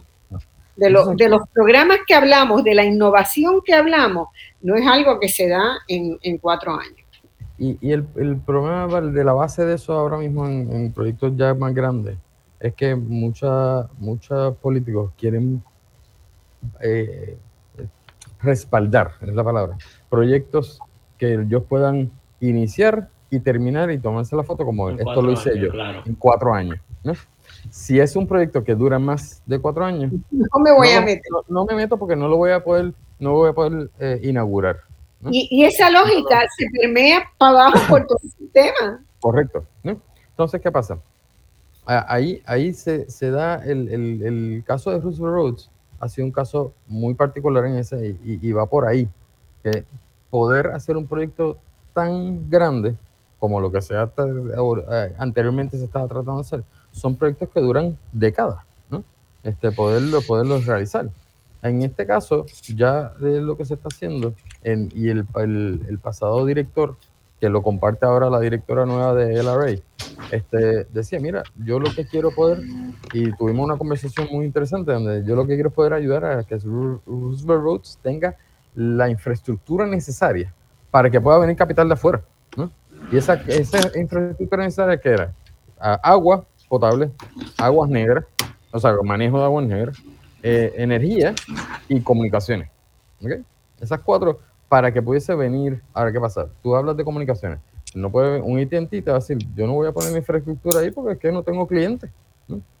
Así que tienes que buscar alguien más, ¿a quién le suple a AT&T? Entonces, igual, energía. Yo, alguien como no tengo clientes, pues tienes que venir alguien que pueda, que, que, sea suplidor de, ¿no? Y buscar gente que son los que creen infraestructura para que entonces ese capital pueda venir y decir, ¿sabes qué? Ahora yo puedo poner ahí un centro de tal cosa porque me suplen las necesidades y no tengo yo que invertir en tratamiento de agua, en, en agua potable, en energía, Por ejemplo, comunicación. Ahora, cada una de esas son áreas de oportunidad.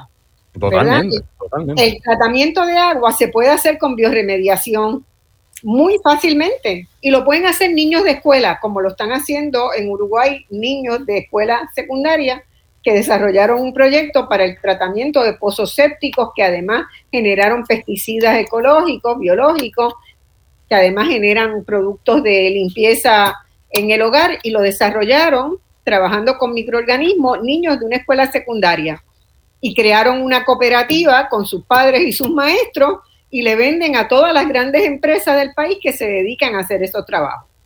Entonces, ese, ese problema puede ser una oportunidad extraordinaria de innovación, ¿verdad? De trabajar.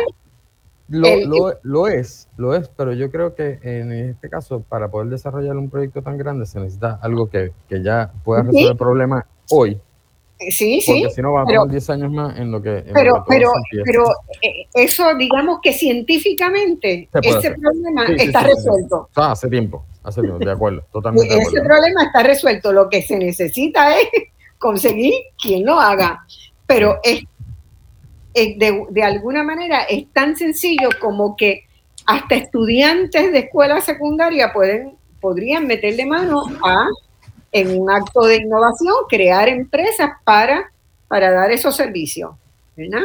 Entonces tiene una, ahí hay unas oportunidades extraordinarias en Roosevelt Roads, unas oportunidades eh, para... Esta, administración, eh, he tenido la oportunidad de hablar con varios de ellos, con la arquitecta eh, eh Nilda Merchan, que es la directora de LRA hoy día, con el secretario Manolo Sidre, este, y esta administración está bien clara de la oportunidad que hay y, están buscando la manera de, poderlo, este, eh, vamos a decir, realizar.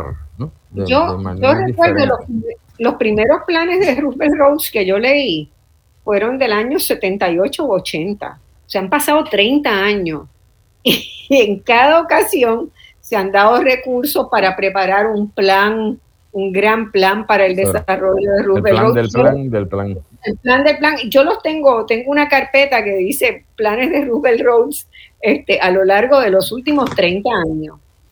Eh, y, realmente mm, hay, a todos les falta un engranaje de mirar la, totalidad.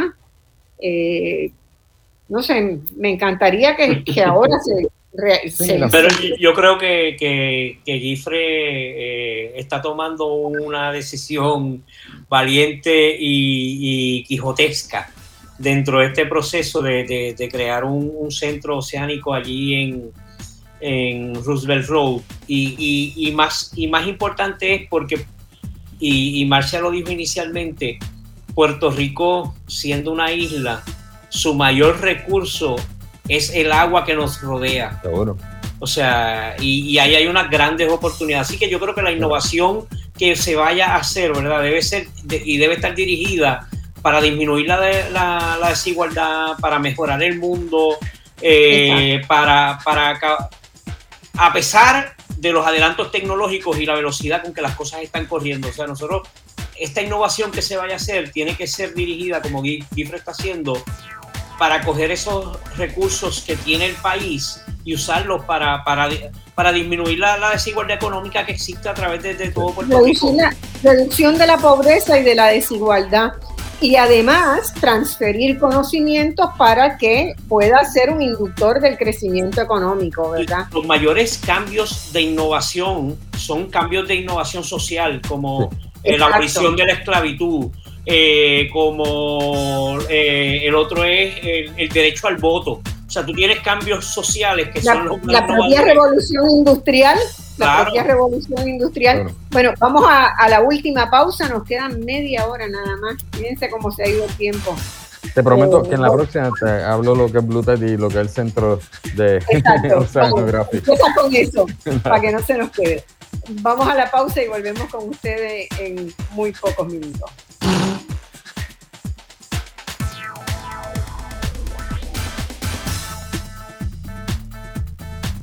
Bueno, mis amigos, estamos ya en el último segmento de Voz Alternativa. En el día de hoy hemos estado discutiendo, conversando con dos personas que saben mucho, que son soñadores, que son hacedores de cómo se gesta la innovación y de qué impacto puede tener sobre el desarrollo socioeconómico de Puerto Rico. Y nos habíamos quedado en la conversación con Guy Fretor, que nos iba a explicar de qué es lo que va a hacer Blue Tide y cuál es el proyecto que tienen eh, en Roosevelt Roads. Este Guifre, si puedes comenzar. Gracias por la oportunidad. Mira, primero que nada, quiero estar claro. A Carlos viene hablando de, la, de, la, de lo que es la economía azul hace años. años de años, ¿no? Este, y, y, por eso quiero que no sea el único, simplemente eh, soy uno que me atreví, ¿no? Por decir una cosa, a, poner ciertas piezas que con el hecho de que se esté empezando a hablar a nivel público de lo que es la economía azul y el desarrollo, ya yo, ya, o sea, ya yo puse mi granito de arena y dije, eh, eh, yo me puedo ir mañana y yo, estoy bien. ¿no? ¿Por qué? Oye, ¿Por qué digo eso? Déjame, déjame antes de que siga, eh, una pregunta. yo no sé si ustedes, Carlos y tú, conocen el trabajo de Gunther Pauli, que es un economista belga que es, él se le llama el padre de la economía azul, pero en realidad él no habla de la economía azul estrictamente referido a las aguas, ¿verdad? A los mares, sino, que se remonta. Eh, eh, exacto, más bien la economía circular de base comunitaria que incluye, ¿verdad?, una nueva relación con el medio ambiente en todos sus aspectos, pero toma la frase de una expresión que hizo eh, el astronauta cuando por primera vez se vio el planeta Tierra. Su primera expresión fue la Tierra es azul. Entonces, claro, la Tierra es azul porque lo que predomina, ¿verdad? es el agua y eso irradia una, un color azul. Sería muy interesante en algún momento que lográramos traer a Gunther Pauli a, Puerto Rico. Yo lo he tratado, eh, Marcia, así que si tú me ayudas a traerlo y Gifre. Yo, te ayudo, yo te ayudo porque tengo, tengo contacto con él. De hecho, yo en Voz Alternativa, él me autorizó a utilizar una entrevista que le habían hecho y la pasamos hace como dos años atrás. Este, pero es una persona que yo estoy segura, primero, que se enamoraría de Puerto Rico y si se enamora, este, es pare ideas así por, por minuto de cosas que se pueden hacer. Entra a un lugar, mira alrededor y dice, acá hay oportunidades en esto, en esto, en esto, en esto, en esto. Sería pues, extraordinario que... Vamos a ponerle fecha. El año que viene vamos, a volver a hacer el, el, Caribbean, Summit. Así que traerlo a él en esa ocasión sería... Bueno, pues yo me ofrezco para hacer ese contacto. Porque me parece que sería extraordinario y que él viene de una tradición muy interesante, ¿verdad? Empezada en, la Universidad de Lubaina, donde él estudió y fue profesor, este, de economía, Lubaina fue la cuna del pensamiento que eh, anterior al paradigma de desarrollo humano sostenible, por el trabajo de dos personas, de dos economistas, que eran el padre Joseph Lebret y, Fournier, eh, François Fournier, que eran, eh, que eran dos economistas que vieron que después de la Segunda Guerra Mundial, la reconstrucción de Europa tenía que hacerse de abajo para arriba, ¿verdad? cuando se discutía un plan Marshall para Europa, ellos decían que había que ir a las comunidades y ver desde las comunidades cómo las comunidades pensaban el proceso y cómo lo asumían. Entonces, eh, él viene, eh, Gunther Pauli viene de esa, de esa tradición, ¿verdad? De esa mirada que él la ha renovado, obviamente, le ha dado otro brío, pero que yo creo que, que harían un, un equipo con ustedes extraordinario no, no, pues eso ya, ya tiene fecha. Vamos para ah, lo, lo, empezamos a trabajar. Pues mira, este Blue Tide es eh, cuando vuelvo hablando de Carlos, Carlos habla de, la economía hace mucho tiempo. Cuando yo primero eh, oigo de la, del término, estamos hablando de 2017, 2016, 2017, y yo hice, wow, esto hace todo el sentido del mundo. Claro. Primero, aunque Puerto Rico, y esto digo yo, Puerto Rico nos creemos un continente, somos una isla y tenemos que entender que somos una isla. Y, en definición nada más significa que estamos rodeados por agua. Más aún así le damos la espalda al mar. Miramos hacia adentro nada más y no vemos al mar como una oportunidad. Vemos el mar como una simplemente hasta donde llega.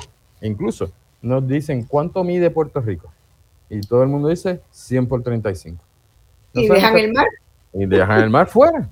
Que, que, tenemos dos instancias, una de 9 millas a, lo largo y después está la zona eh, de, ya de, de comercialización, que, es de comercio, que estamos hablando de 200 millas hacia el norte, 200 millas hacia el, sur, y hacia, hacia tanto el este como el este, hasta donde toca con la próxima jurisdicción. ¿no? Y eso no lo medimos nunca. No lo vemos como una oportunidad, no lo vemos como un recurso, no lo vemos como, como lo vemos como, la, la, playa que trae turismo, que mide, se mide por noches hotel, por cama hotel, pero no lo vemos como que ahí yo puedo eh, traer investigación, que yo puedo traer desarrollo económico de, de múltiples sectores. Hemos identificado ocho eh, eh, portfolios de, de inversión y de, oportunidad. Están en la página web de, Blue Tide, este, léanlo, ahí están todas las descripciones. Incluso eh, está un plan que se hizo, un, un estudio, ¿no? Eh, un, no, es un plan ah, estratégico, un plan estratégico y de implementación, está ahí disponible también para que la gente lo pueda bajar. Este, ese, ese, esos ocho, eh, esos ocho portafolios son, empieza por innovación y tecnología, es la primera. La segunda es Fisheries and Aquaculture. Estamos hablando de maricultura y acuacultura. Tenemos que comer. O sea, tenemos que, eh, el, mar es capaz de darnos eh, eh, alimento, desarrollo económico e energía también. Pero tenemos que poderlo utilizar. el, o sea, ver o pensar que el 90% del 85 al 90% de nuestros alimentos vienen de afuera, eso es una locura. No estoy diciendo que vayamos a poder llegar a nuestro 100%, pero tenemos que empezar a, bajar esa, eh, eh, esa diferencia. El mejor ejemplo de lo que se ha hecho en, en, en, en ese rubro de, comer del mar es Chile. Chile oh, exporta hoy a todas partes salmón, mariscos, pescados, eh, crudos, pre, preelaborados, elaborados, o sea, ha generado unas cadenas de valor extraordinaria a partir de los recursos del mar. Claro, en Puerto Rico tenemos una característica particular y es que las cantidades, eh, tenemos variedad, pero no tenemos cantidad. Pero puedes sembrar. Mm.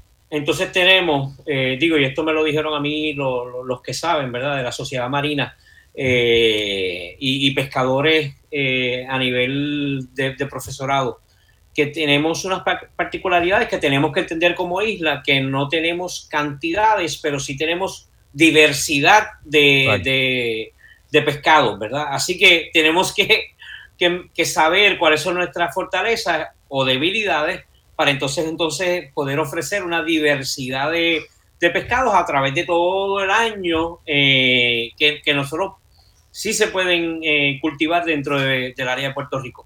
Totalmente. Mira, eh, eh, déjame acabar con los portafolios y vamos de, a los detalles si, si, si, queremos, porque sí hay grandes oportunidades que, que, que pueden empezar ya. ¿no? Uh -huh. hay, unos, hay unas cosas que hay que atender y se están atendiendo, pero todavía falta mucho trabajo.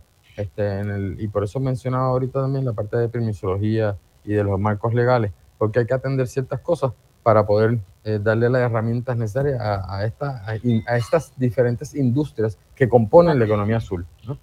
Este, el, tercero de esos portafolios, eh, estamos hablando de que es, eh, le estamos dando Ocean Recreation, rec, la parte recreacional, que ahí está el buceo, la vela, todo lo que viene siendo surfing, restaurantes, eh, hoteles, toda la parte turística está ahí.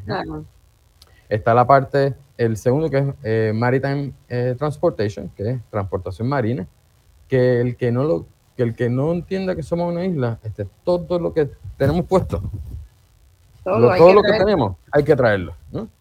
Porque no tenemos materia prima para manufacturar ese tipo de cosas, así que lo, lo, lo importamos. Todo viene por mar, bueno, no todo, la mayoría de las cosas vienen por mar. Así que eso es una pieza importante de, de esta economía. ¿no? Eh, después tenemos disaster Y ahí hay la posibilidad de astilleros y de todo seguro, eso. Seguro, seguro. Oye, comenzando en la academia con logística y transportación marítima, que, claro. que no, hay, no hay un solo programa en Puerto Rico a pesar de ser una isla. Seguro. Y, me, y, y voy a coger, tú ahorita hablaste de los soldadores, ahorita, ¿no? La gente, marino. la gente no entiende que un soldador marino gana uh -huh. 100 mil dólares anuales plus. ¿okay? Claro. Y trabaja seis meses del año. Claro, es, es, es complicado, es, es, es riesgoso, es riesgoso, así que por eso lo imaginé. Pero no, nunca vemos eso en una universidad como que te lo pongan. Mira, tú sabes que tú puedes ser soldador marino. O sea, eso, eso no se escucha aquí, por lo menos en Puerto Rico. Y como ese es un solo ejemplo de miles de ejemplos que hay dentro de esta oportunidad. El, el otro, el próximo portafolio es eh, eh, Disaster Preparedness and Coastal Restoration.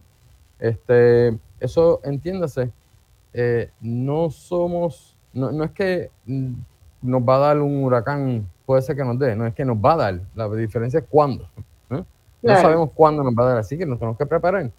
Mira una cosa, que ese, ese, ese se une, primero to, todo el mundo tenemos que empezar a mirar eh, el, el, disaster preparedness, no tan solo de cuántas botellas de agua yo tengo, ni, ni, ni, ni, cuán preparado estoy en mi casa para poder hacer, es para ver que nuestros negocios se, a la semana o ya estén arriba de nuevo, para que no se nos caiga la economía encima. O sea, ¿cómo podemos hacer? ¿Cómo podemos eh, eh, preparar a nuestros emprendedores? ¿Cómo podemos preparar a nuestra clase eh, a, a, trabajadora a que estemos listos previo a, para que una vez eh, ocurra el próximo eh, evento natural, eh, de repente podamos levantarnos lo más rápido posible y no nos tome cuatro años levantarnos de aquí. Entonces, tenemos unos cursos, de hecho, tenemos unos cursos que van dirigidos a eso. Lo estamos dando a, para los 44 municipios costeros, este, a las comunidades, queremos poderlo ofrecer para que la gente es un business interruption, ¿no? O sea, dentro del disaster preparedness. Eh, entonces, el próximo es eh, Habitat Restoration. En el Habitat Restoration va, va a la par con este de, de, de disaster preparedness, para que tengan una idea. Hasta el, el, agosto del año pasado se hizo una ley en Puerto Rico que es de Critical Infrastructure. ¿okay? Y Critical Infrastructure, o infraestructura crítica en español, es, eh, eh, eh, se están viendo ahora mismo los arrecifes de coral como parte de la infraestructura crítica que ayuda a mitigar el impacto de un oleaje ciclónico a la hora de venir un huracán. Entonces, ¿qué podemos hacer? Pues podemos empezar a construir este, este tipo de, de infraestructura para que a la hora del próximo huracán sea menor la cantidad de agua que llega a nuestras costas, menos erosión, menos inundaciones, menos daños a la propiedad, un sinnúmero de cosas. Así que, ¿cómo podemos estar conscientes? Que eso además tiene una repercusión en nuestra economía a nivel de turismo, porque tenemos gente que va a ir a, bucear, este, que va a ver esto, y la parte ecológica, que es, estamos eh, eh, eh, ayudando a que nuestros corales se, fortalezcan y tener más variedad y, ayudar a ese ecosistema costero. ¿no? Este, después tenemos uno que es debris management. Debris management no es otra cosa que la basura en nuestras costas. ¿Cómo podemos manejar eso? y aprovecho y hago una, una, noticia bien que me tiene bien esperanzado. Este, Scuba Dogs nos juntamos juntos, eh, tres, tres organizaciones, Ana Trujillo eh, eh, estuvimos hablando y ella me dice este, que, que, participáramos, que ayudáramos en, en la, el recogido de costa y limpieza de costa, a lo cual nos pusimos a su disposición. Hemos trabajado ya con ella en una actividad, vamos a, en dirección a la segunda. pero yo le decía, nosotros tenemos un problema, estamos, está la parte de recogido, que, es maravillosa e importante. Pero hay que evitar que lleguen a los mares. Oh, esa es la primera. Y la segunda, si tú los recoges del mar, pero acaban en un vertedero, simplemente estás, transportando el problema a otro lugar.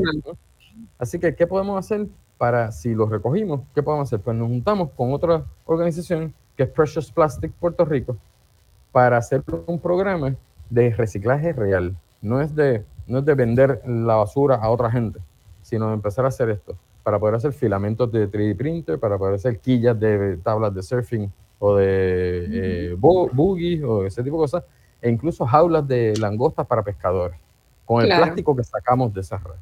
Así que estos son proyectos que nos pueden ayudar a, coger un problema y traerle una solución que Totalmente que sea reutilizable. ¿no? Y, e, esa es la dirección de la innovación que nosotros necesitamos en Puerto Rico, que debe encaminarse, que todos tenemos que apoyar, ¿verdad? Me dicen del control que ya hay llamada. Así que yo voy a tomar una llamada porque es para ustedes. Vamos a ver, vamos adelante con la primera llamada. Eh, sí, buenas tardes. Buenas tardes, adelante. ¿Quién me habla? Manuel, Torres Márquez, un saludo, Marcia y Gifre. Manuel Torres Márquez, oye, este, lo, reconocí inmediatamente. A la primera, a la primera sílaba te reconoció Gifre. eh, fuerte abrazo, Manuel. Lo he, lo he, igual, igual, a los tres los he seguido y han hecho un, un ejercicio de síntesis interesante, pero como una asignatura pendiente, yo creo que un área que en Puerto Rico se ha atendido muy poco y desde mediados de los años 80, cuando yo estaba en la Dirección de Planificación y Desarrollo en el recinto de Río Piedra de la Universidad de Puerto Rico, el crecimiento horizontal del sistema público y privado en Puerto Rico no ha contribuido a proyectos de crecimiento vertical donde se unan recursos y voluntades del sector público y privado en las universidades para la innovación. Y al contrario, lo que se ha fomentado es la competitividad intrarrecinto en el sistema público, intrarrecintos en el sistema privado, y son muy pocos los proyectos eh, que han desarrollado iniciativas de innovación a través de las eh, reuniones, muchas veces reuniones de café de los presidentes y de los rectores. Yo traje a Puerto Rico con un grupo de eh, colaboradores el proyecto del Estado de la Nación de Costa Rica, donde el Consejo de Universidades Públicas y Privadas de Costa Rica hace un análisis completo de en dónde está el país y una de las áreas en las que se detiene con mucho hincapié es en la innovación para el desarrollo sostenible y para todo lo que tiene que ver con desarrollo humano.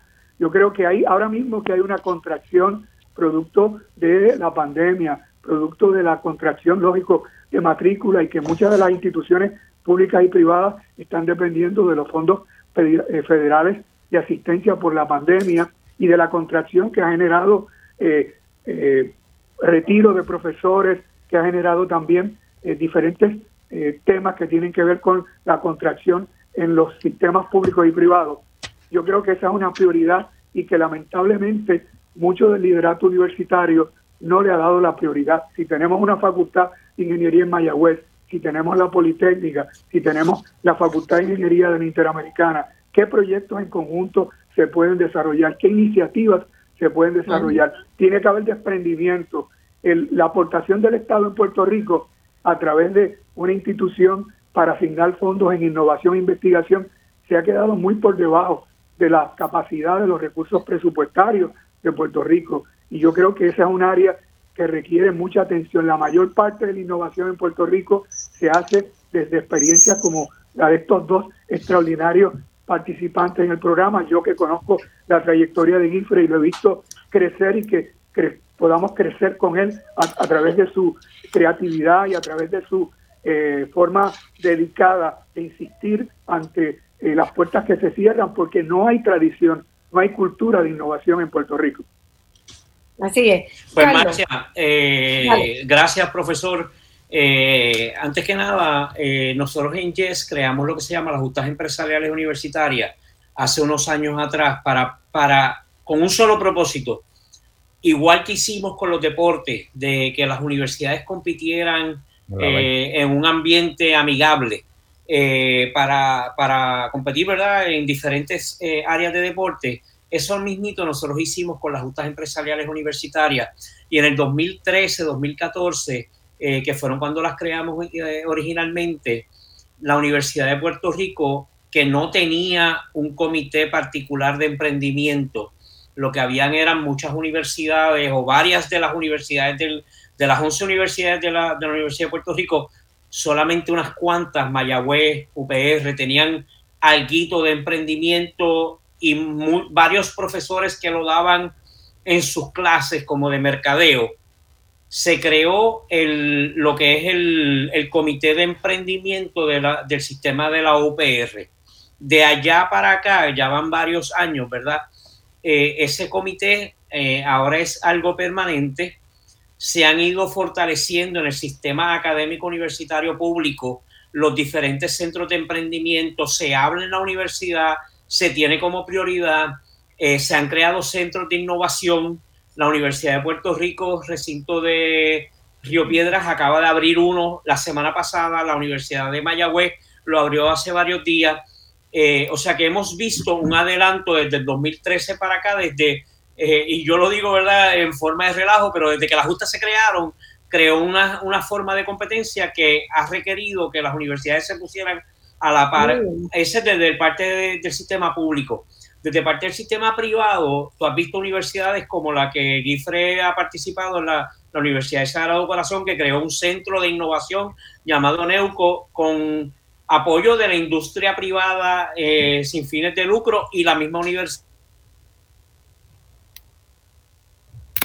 El Centro Universitario Bayamón, que tiene su propio centro de innovación. Eh, y cuando digo centro de innovación, se puede llamar de diferentes formas: Fab Labs o centro de innovación, Makerspace, eh, incubación, coworking.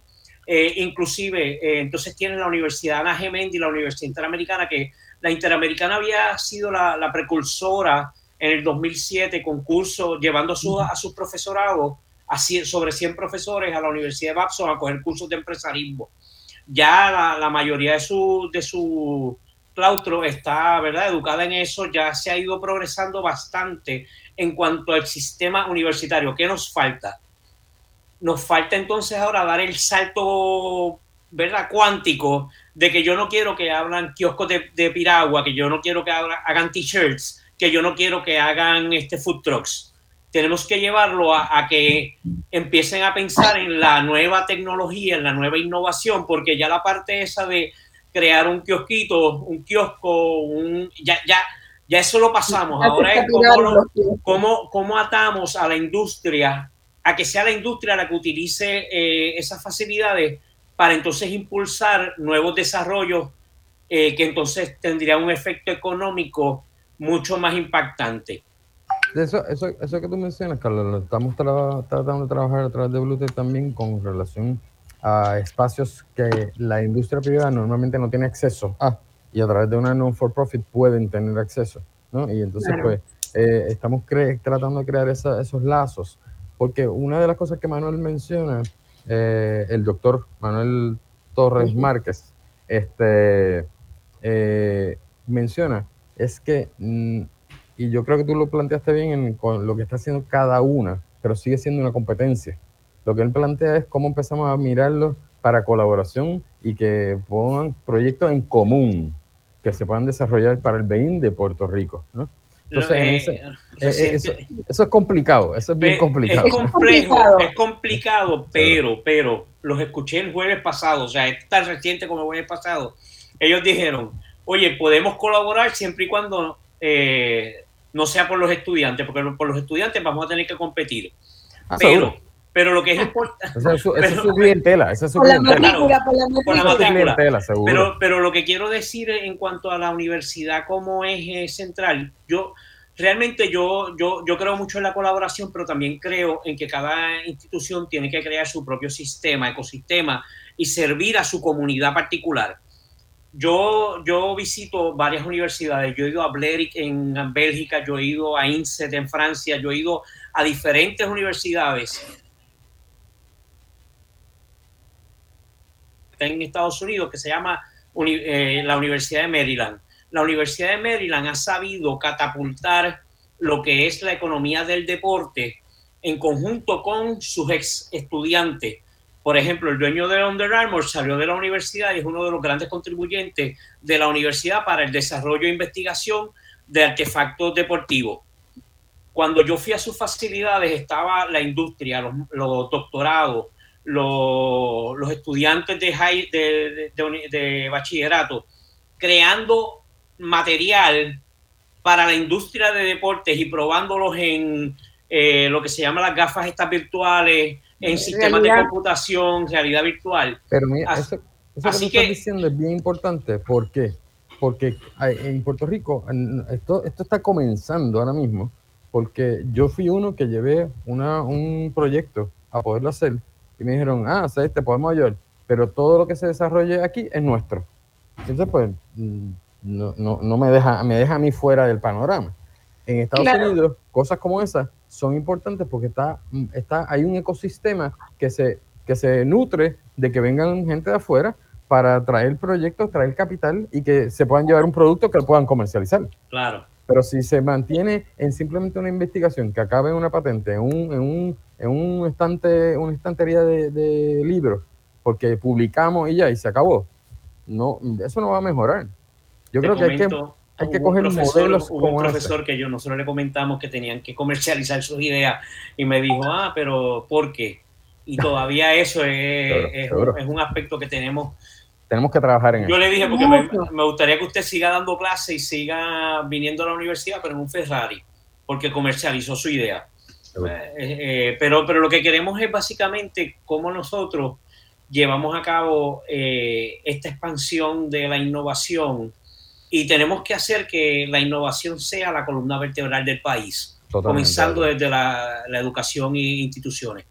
Totalmente de acuerdo. Siempre y cuando ese ecosistema que se cree tenga plena conciencia de la necesidad de privilegiar el bien común y de ayudar a solucionar los problemas de todos y todas en el país, ¿verdad?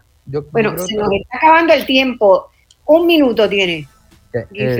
una cosa importante también que, que eh, consta, este es el primero de otros que vamos a hacer, ¿verdad? Otra, sí, sí, cuando ustedes quieran. Este programa es de ustedes, así que pues, vamos a... Eh, Rabito, que es que el, ese proyecto, o sea, esa, esa oportunidad de poder comercializar, hay que también atenderlo del lugar de, de enseñarle a nuestros estudiantes que no todo lo tienen que hacer ellos que, que, nada, yo no, es Cuca Gómez. Hay gente que no va a entender lo que es Cuca Gómez. o sea, yo lo produzco, yo lo recomiendo, yo lo distribuyo todo, ¿no?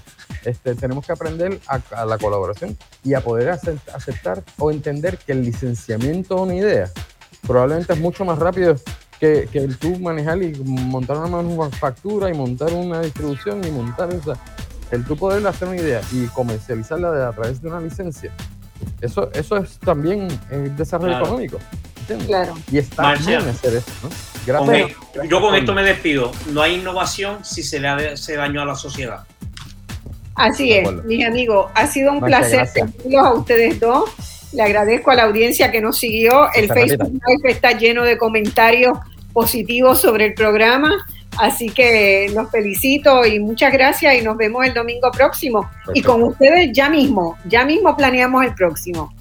Gracias. Hasta el domingo que viene. Nos vemos.